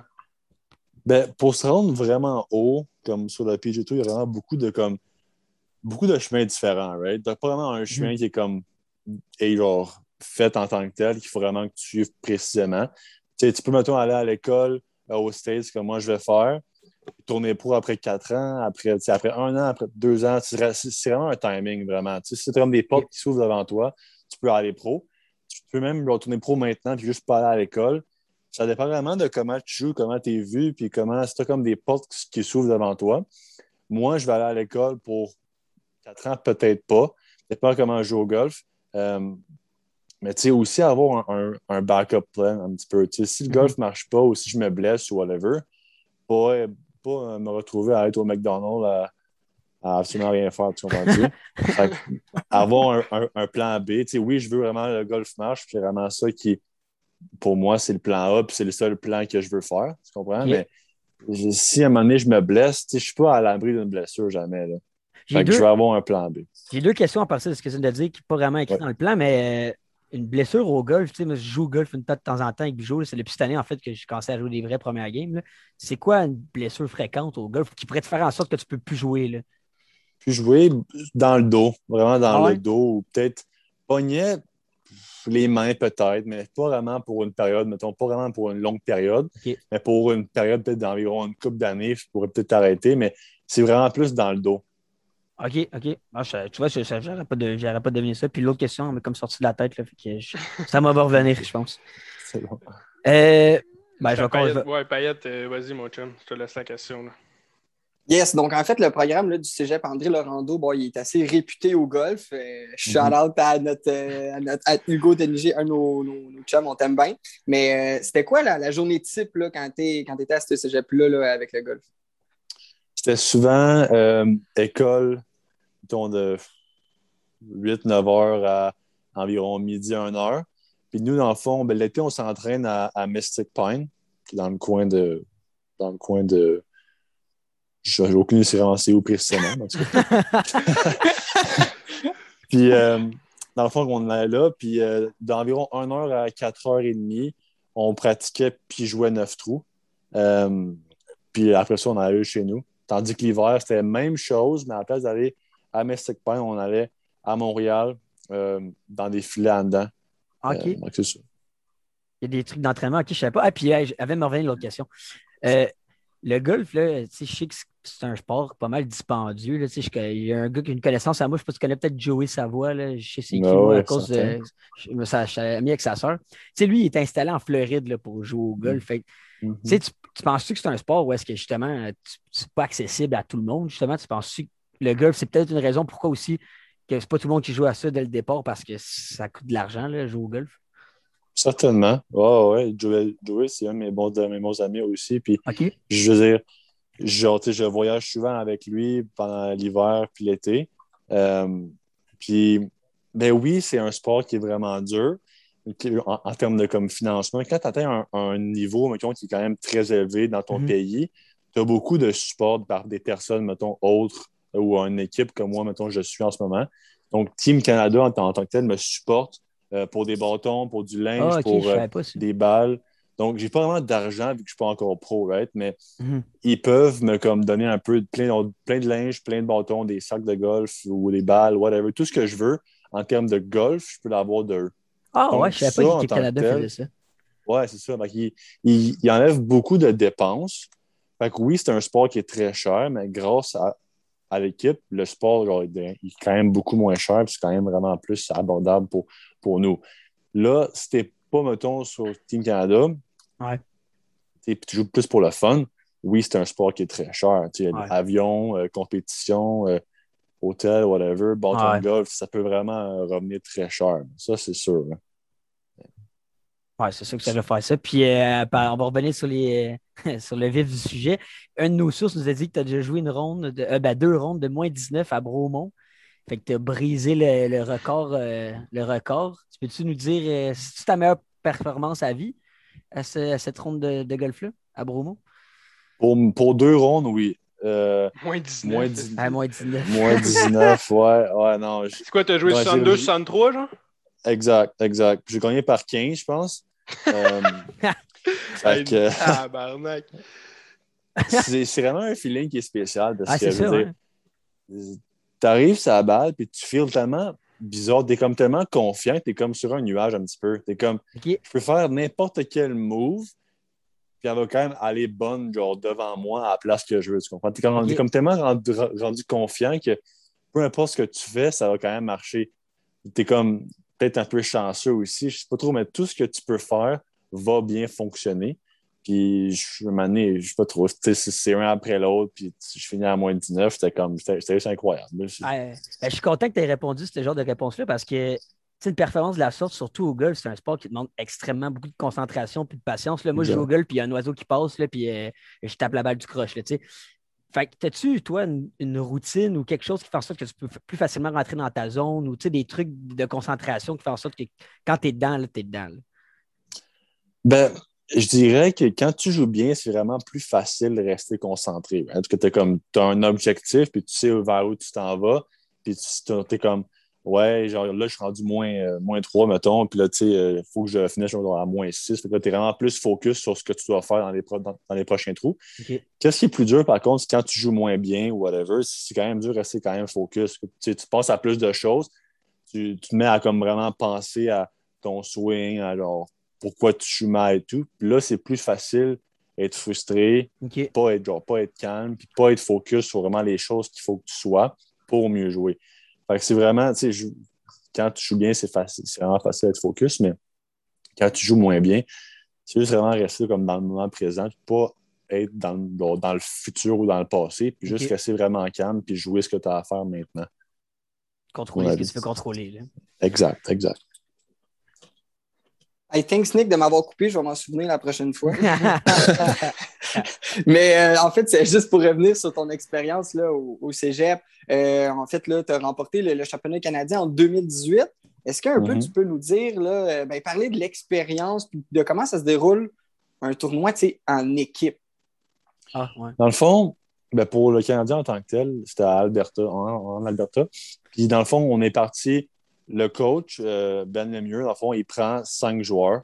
Euh, puis là, on s'en va là-bas au terrain de golf. Puis à chaque jour, on Y a-tu prend des les quatre meilleurs. Non, OK. non, non. On prend les quatre meilleurs scores des cinq joueurs. Ah, OK. Donc, OK. s'il y en a un qui joue mal, puis les quatre autres, ils jouent bien, son, son score, on l'oublie, puis on passe à autre chose. Donc, à chaque jour, tu tu veux quand même bien jouer en tant que tel, genre, en tant que personne, right? Mais comme si tu en échappes une, genre, toutes les rondes sont vraiment importantes pour tout le monde, dans le fond. Parce que peu importe comment toi, tu joues, mettons, une ronde, la prochaine ronde, tu peux toujours bien jouer, puis comme revenir, puis aider quand même l'équipe à gagner le tournoi en tant que tel, tu comprends-tu? Ouais. Donc, on a, moi, Oli Ménard, puis Philippe Isabelle, on a vraiment fait trois, genre, quatre bonnes rondes de golf. Euh, puis il y avait aussi euh, Brennan Ratchley puis Simon euh, Godet, qui eux étaient comme, tu sais, mettons, une, bonne ronde, une moins bonne, mais comme quand l'autre il jouait mal, l'autre il jouait bien. Donc on, on a vraiment comme bien fait ça. On a fini par gagner par environ 10, je pense. Fait que c'est vraiment Ouais, un bon tournoi, puis c'est vraiment le fun. Oh, on a une belle équipe. là.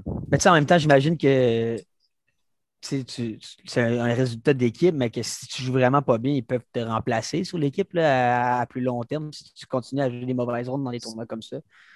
Fait Dans fond, à ch- place. avant chaque tournoi, il y a comme des, des qualifs un petit peu, si tu veux. Donc, à chaque tournoi, l'équipe peut changer, right? Donc, les cinq joueurs que j'ai nommés étaient comme les cinq joueurs du moment qu'on jouait mieux. Donc, les cinq joueurs qu'on est allés en Alberta. Puis, euh, c'est ça. Fait que peut-être que dans une semaine plus tard, peut-être que ça aurait pu être euh, cinq autres joueurs. Mais cette semaine-là, ça a été nous cinq. Puis, ça a bien, Ça a bien été. bien marché. Ouais. Ouais. Ça fait maintenant euh, trois ans que, que tu es membre sur l'équipe nationale. Euh, comment ça se passe le processus de, de- pour accéder à cette équipe nationale-là? Est-ce que, est que tu te fais comme approcher par des, des recruteurs? Est-ce que c'est toi qu'il faut qu'ils appliquent dans un camp de sélection puis tu joues, puis genre si tu joues euh, entre tel et tel score, t'es pris? Non, dans le fond, c'est vraiment tu te fais approcher. OK. Fait que, euh, moi, j'ai commencé, comme tu as dit, il y a trois ans. Donc, deux ans sur l'équipe junior. Euh, puis là, je suis rendu sur l'équipe amateur. Donc, l'équipe junior, quand moi j'ai été recruté, dans le fond, euh, tu as le coach de l'équipe qui, environ en août, il t'envoie un email disant Tu sais, on, on te regarde, tu as des chances de comme, faire l'équipe, puis si tu finis bien tu pourrais faire l'équipe. Donc, c'est juste pour nous comme dire un petit peu en tant que tel qu'on on a des chances de, de pouvoir faire l'équipe. ou nous stresser plus. Que, quand, même quand tu es jeune, c'est quand Ah même ouais. très stressant de faire de ça par Team Canada. Comme, wow, c'est vraiment big. Tu es comme, je vais vraiment la faire.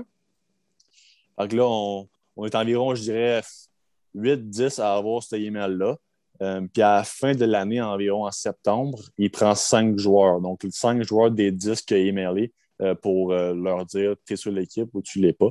Euh, puis moi, je l'ai fait à 17 ans. Je l'ai eu un email en septembre disant que j'avais fait l'équipe. que, euh, Mais mettons, euh, mais te, te faire, te faire dire, genre, mettons, on te regarde, est-ce que c'est au niveau collégial à cause de ça, puis que tu jouais avec le boomerang, qui, qui ont dit, genre, ah, on, va- on- on va aller voir tes tournois, ou, tu sais, parce que moi, on- on- je sais que tu t'entraînes à, à, à Club de golf de la Vallée du Richelieu, j'ai des, j'ai des chums qui travaillent là, là. puis euh, est-ce que c'est de là qu'ils t'ont vu, ou c'est vraiment juste dans des tournois collégiales? Non, il va vraiment en tournoi, même pas collégial, je dirais. Juste sur les plus gros tournois mondiaux. euh, mondiaux, ils viennent juste, mettons, pas qu'ils nous regardent en, tant- en, en personne, mais ils voient nos scores. euh, ils les comparent à d'autres joueurs, mettons, qui, Ok. étaient- qui ont au- aussi eu le même email que moi. Puis Là, ils nous comparent, voir qui a le plus de potentiel, qui, qui joue le mieux en ce moment, qui, qui mérite de faire l'équipe. Donc, c'est vraiment, on a un classement qui est le WAGR, donc le World euh, Ranking pour amateurs.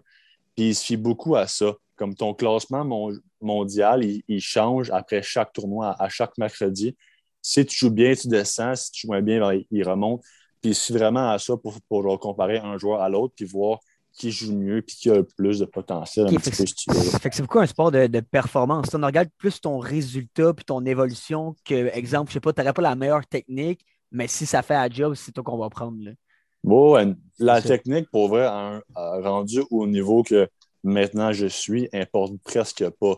C'est vraiment mental. Tout le monde peut frapper, mettons, un, une drive ou un chip dans le trou, ou un, une drive dans, genre, en plein centre, whatever. Tout le monde peut faire ça maintenant. C'est vraiment savoir comment tu te contrôles toi-même en tant que personne, comment tu peux rester focus, comme tu dit tantôt, pendant 18 trous, puis bien jouer. C'est vraiment rendu mental à un point que tout le monde a les mêmes skills Mhm. pour, pour tout ce qui est golf. Mentalement, par contre, c'est là que tu peux te démarquer ouais. d'une autre personne et être meilleur que lui en tant que tel. C'est fou, c'est pareil. Ah ouais, c'est. Je savais pas. Je savais vraiment pas que c'est comme ça que ça fonctionnait. Et puis, euh, ben, c'est que là, une des questions, on a pas mal répondu. Là. Euh, récemment, on, on a annoncé une entente avec l'Université du Tennessee de ta part avec la NCAA. Excuse-moi, Payet, je suis skippé, mais on l'a répondu à cette question-là. Non, mais c'est intéressant. Hey, c'est c'est quand même intéressant à y poser, là. Payette, pose-la, parce que j'ai rajouté à part le stock de golf. J'avais même pas vu que tu avais écrit ça. Vas-y, Will. Vas-y, Will, Hey, pose ta question. Nick, dis-le que tu veux tout poser. Les Eh non, tu questions, parles mal à le Qu'est-ce que je te dis? Il parle bien. Il y a le mo- momentum, là. Vas-y, Will, pose ta question. Non, mais regarde, c'est vraiment une question plus, euh, tu sais, quand même general, mais c'est- comment ça se passe en fait présentement sur Équipe Canada? Tu sais, oui, on a su tantôt que tu avais des avantages avec le stock, justement, mais est-ce qu'il y a, il y a d'autres avantages? Puis, euh, tu sais, Dans ton expérience, là, quand même, euh, en général, d'être sur l'équipe, comment ça se passe? Ah, ben, dans, euh, dans le fond, l'équipe junior, pendant deux ans, ce qu'on fait, on a quand même beaucoup, on a environ quatre camps d'entraînement d'environ une semaine. Donc, un euh, en octobre, qu'on va, mettons, à Phoenix, un en novembre, un en février, puis un en juin. Puis qu'on se rencontre, mettons, en, en équipe pour aller à une place précise, puis genre faire une pratique pendant environ une semaine. C'est un camp d'entraînement euh, financé? Ouais, ouais, ouais. Ils payent tout. Ouais, pas pire, ça. C'est quand, même- quand, bien, ça. Ça, c'est vraiment bien, en fait. C'est pas à Buffalo. Là. Mais- Non, ouais, je pensais même pas que j'irais. mais mais, euh, dans le fond, l'équipe junior, euh, à part les camps, le- les camps que je t'ai dit, de février à milieu juin, on s'en va à euh, Victoria, à BC, pour quatre mois et demi, dans le fond. Donc, pendant tout ce mois-là, ben, on fait de l'école à distance, puis on s'entraîne, on, va à chaque dans le fond, au golf avec l'équipe pour qu'on reste ensemble, pour qu'on se développe en tant que tel avec euh, les coachs de golf, les coachs physiques, mental. Donc, toute l'équipe est basée là pendant environ quatre mois et demi. Puis on, on reste là, puis on pratique là pendant environ quatre mois et demi. Donc, ça, c'est vraiment pour, pour ma game. Donc, pendant environ deux ans, j'ai pu faire ça. Euh, maintenant, avec l'équipe amateur, c'est un petit peu différent. Tu es beaucoup plus laissé à toi-même. Donc, vu que le monde ils sont vraiment à l'école, moi, je ne suis pas encore là, mais comme sais, je vais aller là bientôt. Mhm. Mais tout le monde qui sont à l'école en ce moment ou qui finissent, ils ont beaucoup moins de camps d'entraînement parce que tu n'es jamais vraiment ensemble. Tu es vraiment plus laissé à toi-même, dans le fond. Puis le monde, c'est vraiment entre environ 19 ans puis 25 ans, le monde qui sont là. Donc, c'est un petit peu dur toujours être ensemble à, à un certain temps. Euh, mais comme je t'ai dit, c'est comme tu vas à l'école, donc tu prends pas beaucoup de temps pour toi-même. Donc, euh, c'est rare- on, on est rarement ensemble, sauf en tournoi. Euh, puis, c'est ça. C'est vraiment différent. Mais pour toi, comment tu trouves ça, exemple, l'école? Tu me dis que tu es parti quatre mois et demi à BC, Mhm. étudier un peu par toi-même. Genre, ça doit quand même être rough, là. Je veux dire, euh, Ouais. oui, c'est le fun, le gars, puis ça doit quand même être motivant que justement tu les deux, mais tu es quand même tout seul à étudier tes, tes affaires. là. Non, le golf, c'est super le fun, mais l'école, c'est vraiment dur. Euh, tu es à distance, puis j'aurais pensé que l'école aurait été plus facile à distance. Tu sais, C'est un petit peu pour, pour athlète en tant que tel. Donc, il aurait pu, mettons, faire ça plus court ou faire ça plus simple ou whatever. Mais c'est vraiment pas le cas. Euh, c'était vraiment genre plus dur que je pensais, puis vraiment plus demandant. C'était genre jour et nuit, j'étais là-dessus, puis il fallait vraiment que je sois vraiment focus sur mes choses, Ouais. puis que je suis vraiment à mon affaire. Puis pour vrai, l'année numéro un que j'étais à BC, j'étais comme pas vraiment prêt à faire de l'école aussi, intensément que ça. Puis j'ai eu beaucoup de misère. Puis j'ai même pas fini mes cours genre, au complet. T'étudies en quoi? Euh, hein? J'ai étudié en sciences humaines. Euh, puis là, je m'en vais à business en- à Tennessee, mais j'ai vraiment pas eu. J'étais comme. Pas que j'étais pas prêt, mais c'était vraiment plus demandant que je pensais. Puis j'ai j'ai juste pas fini mes cours, puis ça m'a un petit peu rattrapé en ce moment. Puis là, je n'ai pas encore fini encore mon cégep, même si je suis à l'école dans environ trois semaines, right? Donc, il me reste un cours à finir. Mais c'est vraiment plus demandant que j'aurais pensé. Puis j'aurais aimé ça un petit peu que genre l'école fasse m'aide plus ou fasse ça- l'école un petit peu différemment dans le sens que c'était vraiment dur pour vrai puis c'était t'as aucune vraiment assistance right? Donc c'est un petit peu dur par toi-même comprendre tout ce que le prof veut. Puis lui- eux ils t'évaluent quand même comme si tu étais en classe puis ils sont aussi sévères. En anglais, en plus, c'est pas, ta première langue, j'imagine. Tu as- ben, j'étais j'étais pas en anglais dans le fond. Ok, j'étais quand même à distance avec Montréal Ok, ok, ok, ok. mais j'étais à distance. Mais tout ce qui est comme support et tout, c'était vraiment. C'était comme. J'avais à peine de support. en fait. Ouais, ça. C'était vraiment dur. Et focus, un, puis bien comprendre ce que je devais faire. J'ai juste vraiment mal au début. Bon, de toute façon, tu dois t'avoir euh, adapté au fil du temps. Puis, euh, écoute, euh, c'est ça, on a, comme j'ai dit tantôt, j'ai commencé ma phrase. Tu as, été, euh, été pris par l'Université du Tennessee dans NCAA au golf. Donc, euh, félicitations, premièrement. Puis, Merci. deuxièmement, as-tu choisi cette université-là? Y a-tu d'autres universités qui t'ont pris, et qui t'ont montré de l'intérêt plutôt? Euh, pourquoi tu as choisi celle-là si tu avais d'autres offres, entre autres? là? Dans le fond, je pense que j'ai commit à Tennessee en mars 2019. Puis, à, genre, en décembre, donc avant que je commit, j'avais environ 35-40 écoles à qui je parlais. OK, quand même. Vu qu'ils voulaient m'avoir. Ou qui voulaient que genre, je vienne avec eux jouer pour eux. Donc, Toi, tu t'es dit, j'aime le de- country, je vais aller au Tennessee. euh, ouais, c'est ça, exact. Donc, de ces 40 écoles-là, j'ai fait, mettons, un top 5 des meilleures écoles, donc, genre, tu sais, qui, que eux me voulaient, puis que moi, Mhm. c'était vraiment des bonnes écoles en termes de, de- d'école et de golf. Exact, ouais. Euh, As-tu Donc- fait un top 5 assez facilement ou comme ça t'a pris trois jours? euh, ah assez facilement, je dirais. ok. beaucoup d'écoles de, sont, qui me voulaient sont beaucoup moins bien rankées que certaines écoles, right? Fait que tout ce- mon top 5, moi, c'était vraiment des écoles qui étaient dans environ top 30 en termes de golf euh, aux States. Donc, rendu là, euh, je leur, je leur texte, je leur demande si je peux venir visiter. Euh, donc, je suis allé visiter une école euh, qui s'appelle UCF à Central Florida. Euh, après ça, je suis revenu chez moi, puis je suis allé visiter Tennessee la semaine d'après.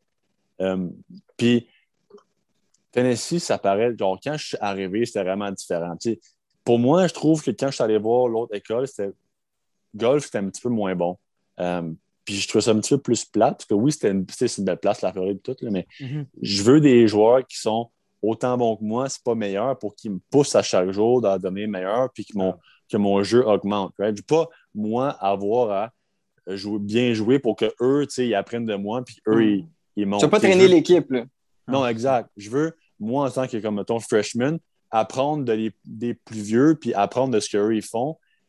C'est pas, à, en- pas Ah à ouais. moi, en termes de freshman, de comme montrer à, à tout le monde comment jouer au golf. tu comprends-tu? Non, non. Puis Tennessee, pour moi, c'était vraiment une bonne école dans ce sens-là. Puis j'ai, avant de commit, mettons, en, en mars pour Tennessee, je parlais aussi à des écoles comme Stanford, euh, Vanderbilt, Duke, des grands, des gros, des quand même des très gros Des noms. gros noms, là. ben, Ouais, ouais, des gros noms. Mais je dirais que la- les trois écoles en tant que telles m'ont dit qu'à l'école, j'étais juste pas assez bon. Puis je trouve ça plate qu'elle ait dit ça parce que l'école ici puis au States, c'est tellement différent. Dans le sens Ouais. que j'ai beaucoup d'amis qui sont allés, mettons, faire un an aux States avant d'aller à l'école.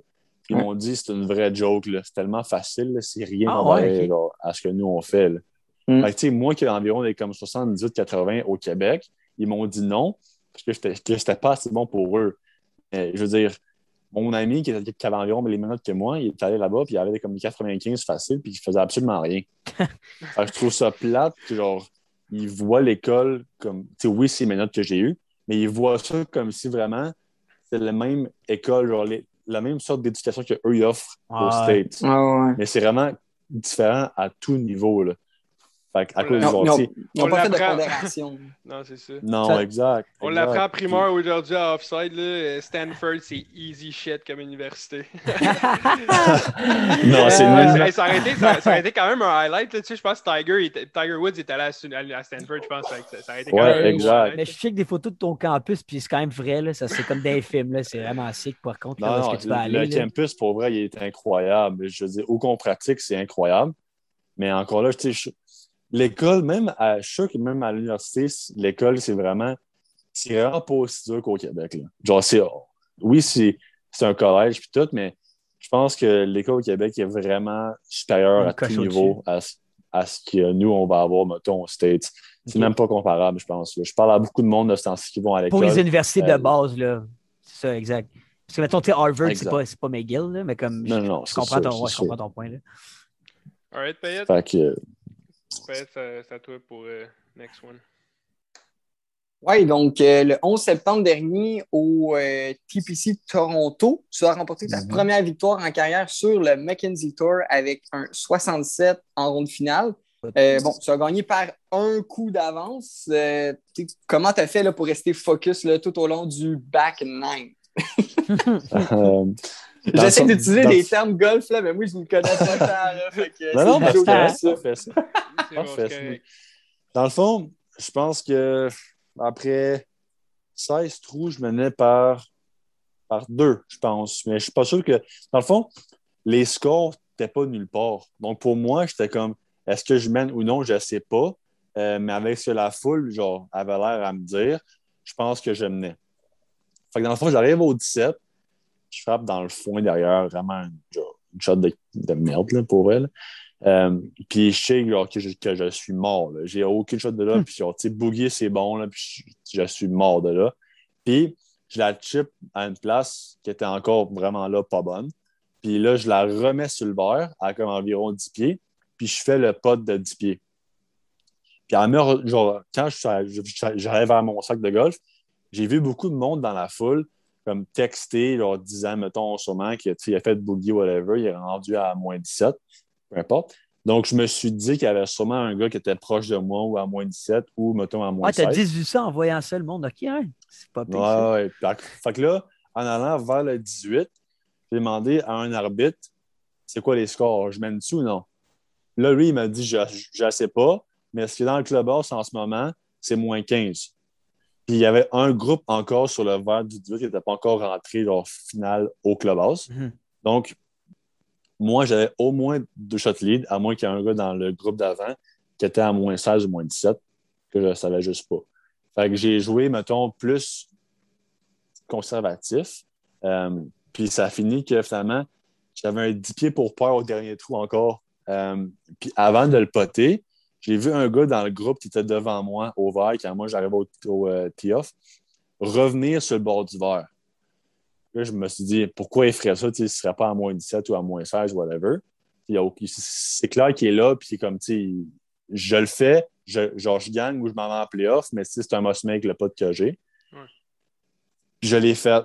Puis là, après ça, je me suis rendu compte que c'était pas gagné. Lui, il était juste à moins 16. Mais c'était un gros pas. C'était vraiment deux gros pas pour finir. Puis c'était c'était vraiment un feeling incroyable. Hey, comment, Wow. comment tu devais être stressé ou tu, comme tu dis, tu le savais même pas, là. Fait que genre. Ben, au- pour vrai, j'étais vraiment pas stressé euh, au 17, 18. Mais Le pote, oui, là, mais en tant que tel, j'étais vraiment moins, vraiment pas stressé. Euh, mais quand j'ai vu, par contre, lui revenir, là, je me suis dit, là, euh, c'est c'est un must make. Mais j'étais comme stressé, comme pas vraiment un, un stress qui m'empêche de bouger. tu sais, Un, un stress qui, Ouais. qui me propulse à être meilleur. Ouais. Puis j'ai Le, le- bon le crack, puis- comme on dit. Là. Avoir un. Ouais, avoir un- exact. Le- Puis- le- ouais, le track. Puis le si t'aimes pas le stress au golf, je veux dire, le track, t'aimes pas si t'aimes pas le stress au golf, je veux dire, Ouais. puis tu joues à haut niveau, tu n'es pas dans le bon sport. là. Je veux Ah dire, tu vas avoir plein de moments qui, va- qui vont être vraiment stressants. Il va falloir que tu prennes cette pression-là, puis que tu, que tu la prennes pour devenir meilleur, pour pas, pour pas qu'elle genre, te- t'ensevelisse, genre, puis que tu fasses rien de bon. Tu comprends? C'était-tu ton premier gros moment stressant, mettons, dans ta carrière, là, de ta jeune carrière? Non, non, j'ai, je dirais que mon plus stressant, euh, c'était en 2019, quand j'ai gagné à PNG, à Pacific North, Northwest, je pense. Ouais, c'est Ok. ça. Euh, dans le fond, ça, c'était. On était 200 joueurs, je pense. Euh, J'avais 36 trous pour ton, qui étaient stroke play, donc, euh, tu sais, normal, du golf normal. Ouais. Puis le top 64 passait en match play, donc un contre un. Ouais. Là, mon premier match, euh, je finis, je, me- je, je mets une penche par environ 5 coups euh, après, genre, après environ 9 trous. Là. Puis le gars, il me come back, on s'en va en playoff. On a fini à, à jouer, je pense, 25 trous. Euh, puis je l'ai battu à- après 25 Aïe, trous aïe. environ. Euh, 25 trous? Ouais, ouais, on a, Il fond, on joué un deuxième neuf en Ah playoff. ouais, c'est ça. Là. Ah ouais, presque. Là. On était pas qu'on était rendu au sixième trou là, euh, de- Oh, comme oui. d'un autre game. Là. Fait que là, je gagne ça. Là, je gagne ton. En fait, c'était 64. Ça, je, je le gagne. 32, je le gagne. 16, je le gagne. Là, je- là, j'arrive encore en demi-finale. Puis, contre le gars contre qui je jouais, j'étais j'étais un down avec deux à jouer. OK. Euh, Puis là, je fais un gros pot au 17 pour revenir à Even, un nombre de, de 15 pieds. Je tombe à Even, puis j'arrive au 18, puis j'avais environ un 15-18 pieds pour gagner. Là, j'avais fait. Ça, ça c'était vraiment, un- wow. c'était vraiment un filet incroyable. Là, je m'en ça, je m'en vais en finale le lendemain, 36 trous. Euh, puis après 18 trous, je 36 venais trous. sur le gars par, par 9. Après, après 18 trous, je, je le démolissais. peut-être pas là, le gars. Puis là, deuxième game, il est revenu un peu. Tu sais, je pense ça un petit peu intéressant. Euh, puis à- sur mon deuxième neuf, tu sais, la foule à Seattle, que j'étais à Seattle, la foule ne voulait pas que je gagne. Tu sais, Ah non. le non, non. Canadien. Exact, exact. Ah, ah. Tu veux pas qu'un Canadien gagne. Là. Fait que là, tu sais, quand lui, c'était comme un bout, lui, il était comme Wow, nice shot, nice shot. Moi, moi il disait absolument rien. Tu sais. Il voulait vraiment juste que c'est lui qui gagne. Puis il m'a quand même comeback euh, jusqu'au. Je pense que je l'ai battu au 33e trou. Euh, fait il m'a quand même comeback pas mal, mais. All right. Euh, écoute, euh, il reste deux petites questions. Ben, en fait, euh, on va faire une petite série de questions en rafale. Real quick. Euh, tu, tu, euh, tu réponds le plus vite que tu peux. Fais ça souvent. Euh, tu drives combien, Carrie? 310. Not a big deal, OK. Euh, euh, what's in the bag? Fait que, mettons, c'est quoi tes, euh, tes bois, tes fers et ton putter? Donc, les bois, c'est les Titleist euh, TSI 3, puis pas trop, c'est pareil. Donc, les nouveaux Titleist, dans le fond. Ouais. Les fers, c'est les Titleist euh, T100 euh, de l'année. Puis les wedges, c'est les SM8. Putter, c'est un Scotty Cameron Red Blade. Ah, moi, tu fais le parler en chinois, man. J'ai rien compris. Un, un gars de Titleist, dans le fond. Titleist all the way, c'est exact, correct, exact. Euh, plus beau euh, le plus beau terrain que tu as joué au Québec puis hors Québec? Au Québec, dur à dire au Québec. Je dirais que les plus beaux que j'ai joués, euh, Royal Montréal Bleu ou euh, Laval Montréal, euh, Laval, Montréal. Laval sur le lac bleu. OK? au Québec. Euh, puis aux States, euh, où que j'ai joué? Un qui me revient vraiment à l'esprit, je dirais que c'est Naples National, euh, à Naples, en Floride.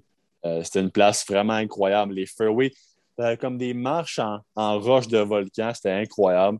Euh, Ah, les ouais. fairways étaient, étaient coupés courts comme, comme des verres, encore plus courts que des verres. Ça n'avait aucun sens. Euh, les conditions étaient juste incroyables. J'ai euh, ce terrain-là. Ouais, c'est c'est sûr que ça devait être écœurant. là. Euh, le conseil que tu donnerais à un golfeur amateur qui se frustre facilement et qui est euh, moi? Oh ouais. Oh ouais. Euh, je dirais de pas. ben, c'est facile à dire pour moi, mais pas trop mettre d'importance euh, quand tu joues au golf. Moi, je joue moins bien. Je fais plus d'erreurs quand je veux vraiment bien jouer. Quand mettons, je veux vraiment faire un pot ou whatever, je me mets à faire des, des erreurs mentales. Ça fait que je joue moins bien.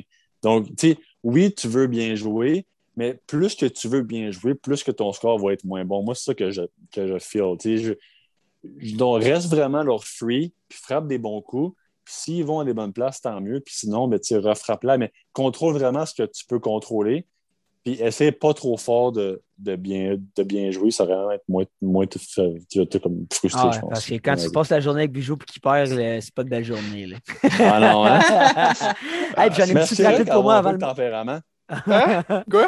C'est c'est quand même bon, ça, avoir un peu un, un bon petit tempérament. Ouais, non, c'est ouais. pas ce qu'il y a avec ça. C'est quand même Ouais, que tu le t'es prouves que tu veux gagner. Là. Ah, ouais. Exact. Exact. Hey, une petite rapide, vraiment, vraiment rapide avant le mot de la fin. T'as-tu déjà fait un trou en un coup?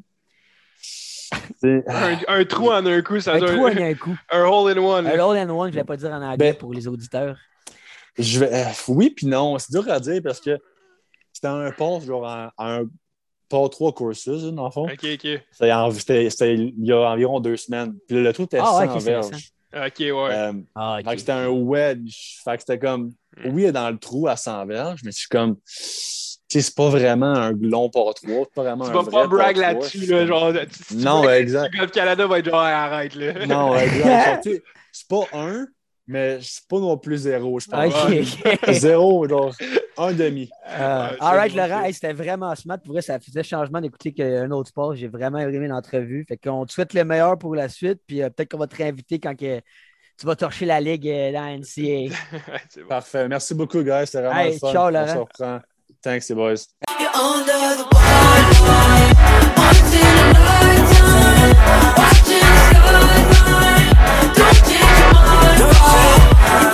What I want to love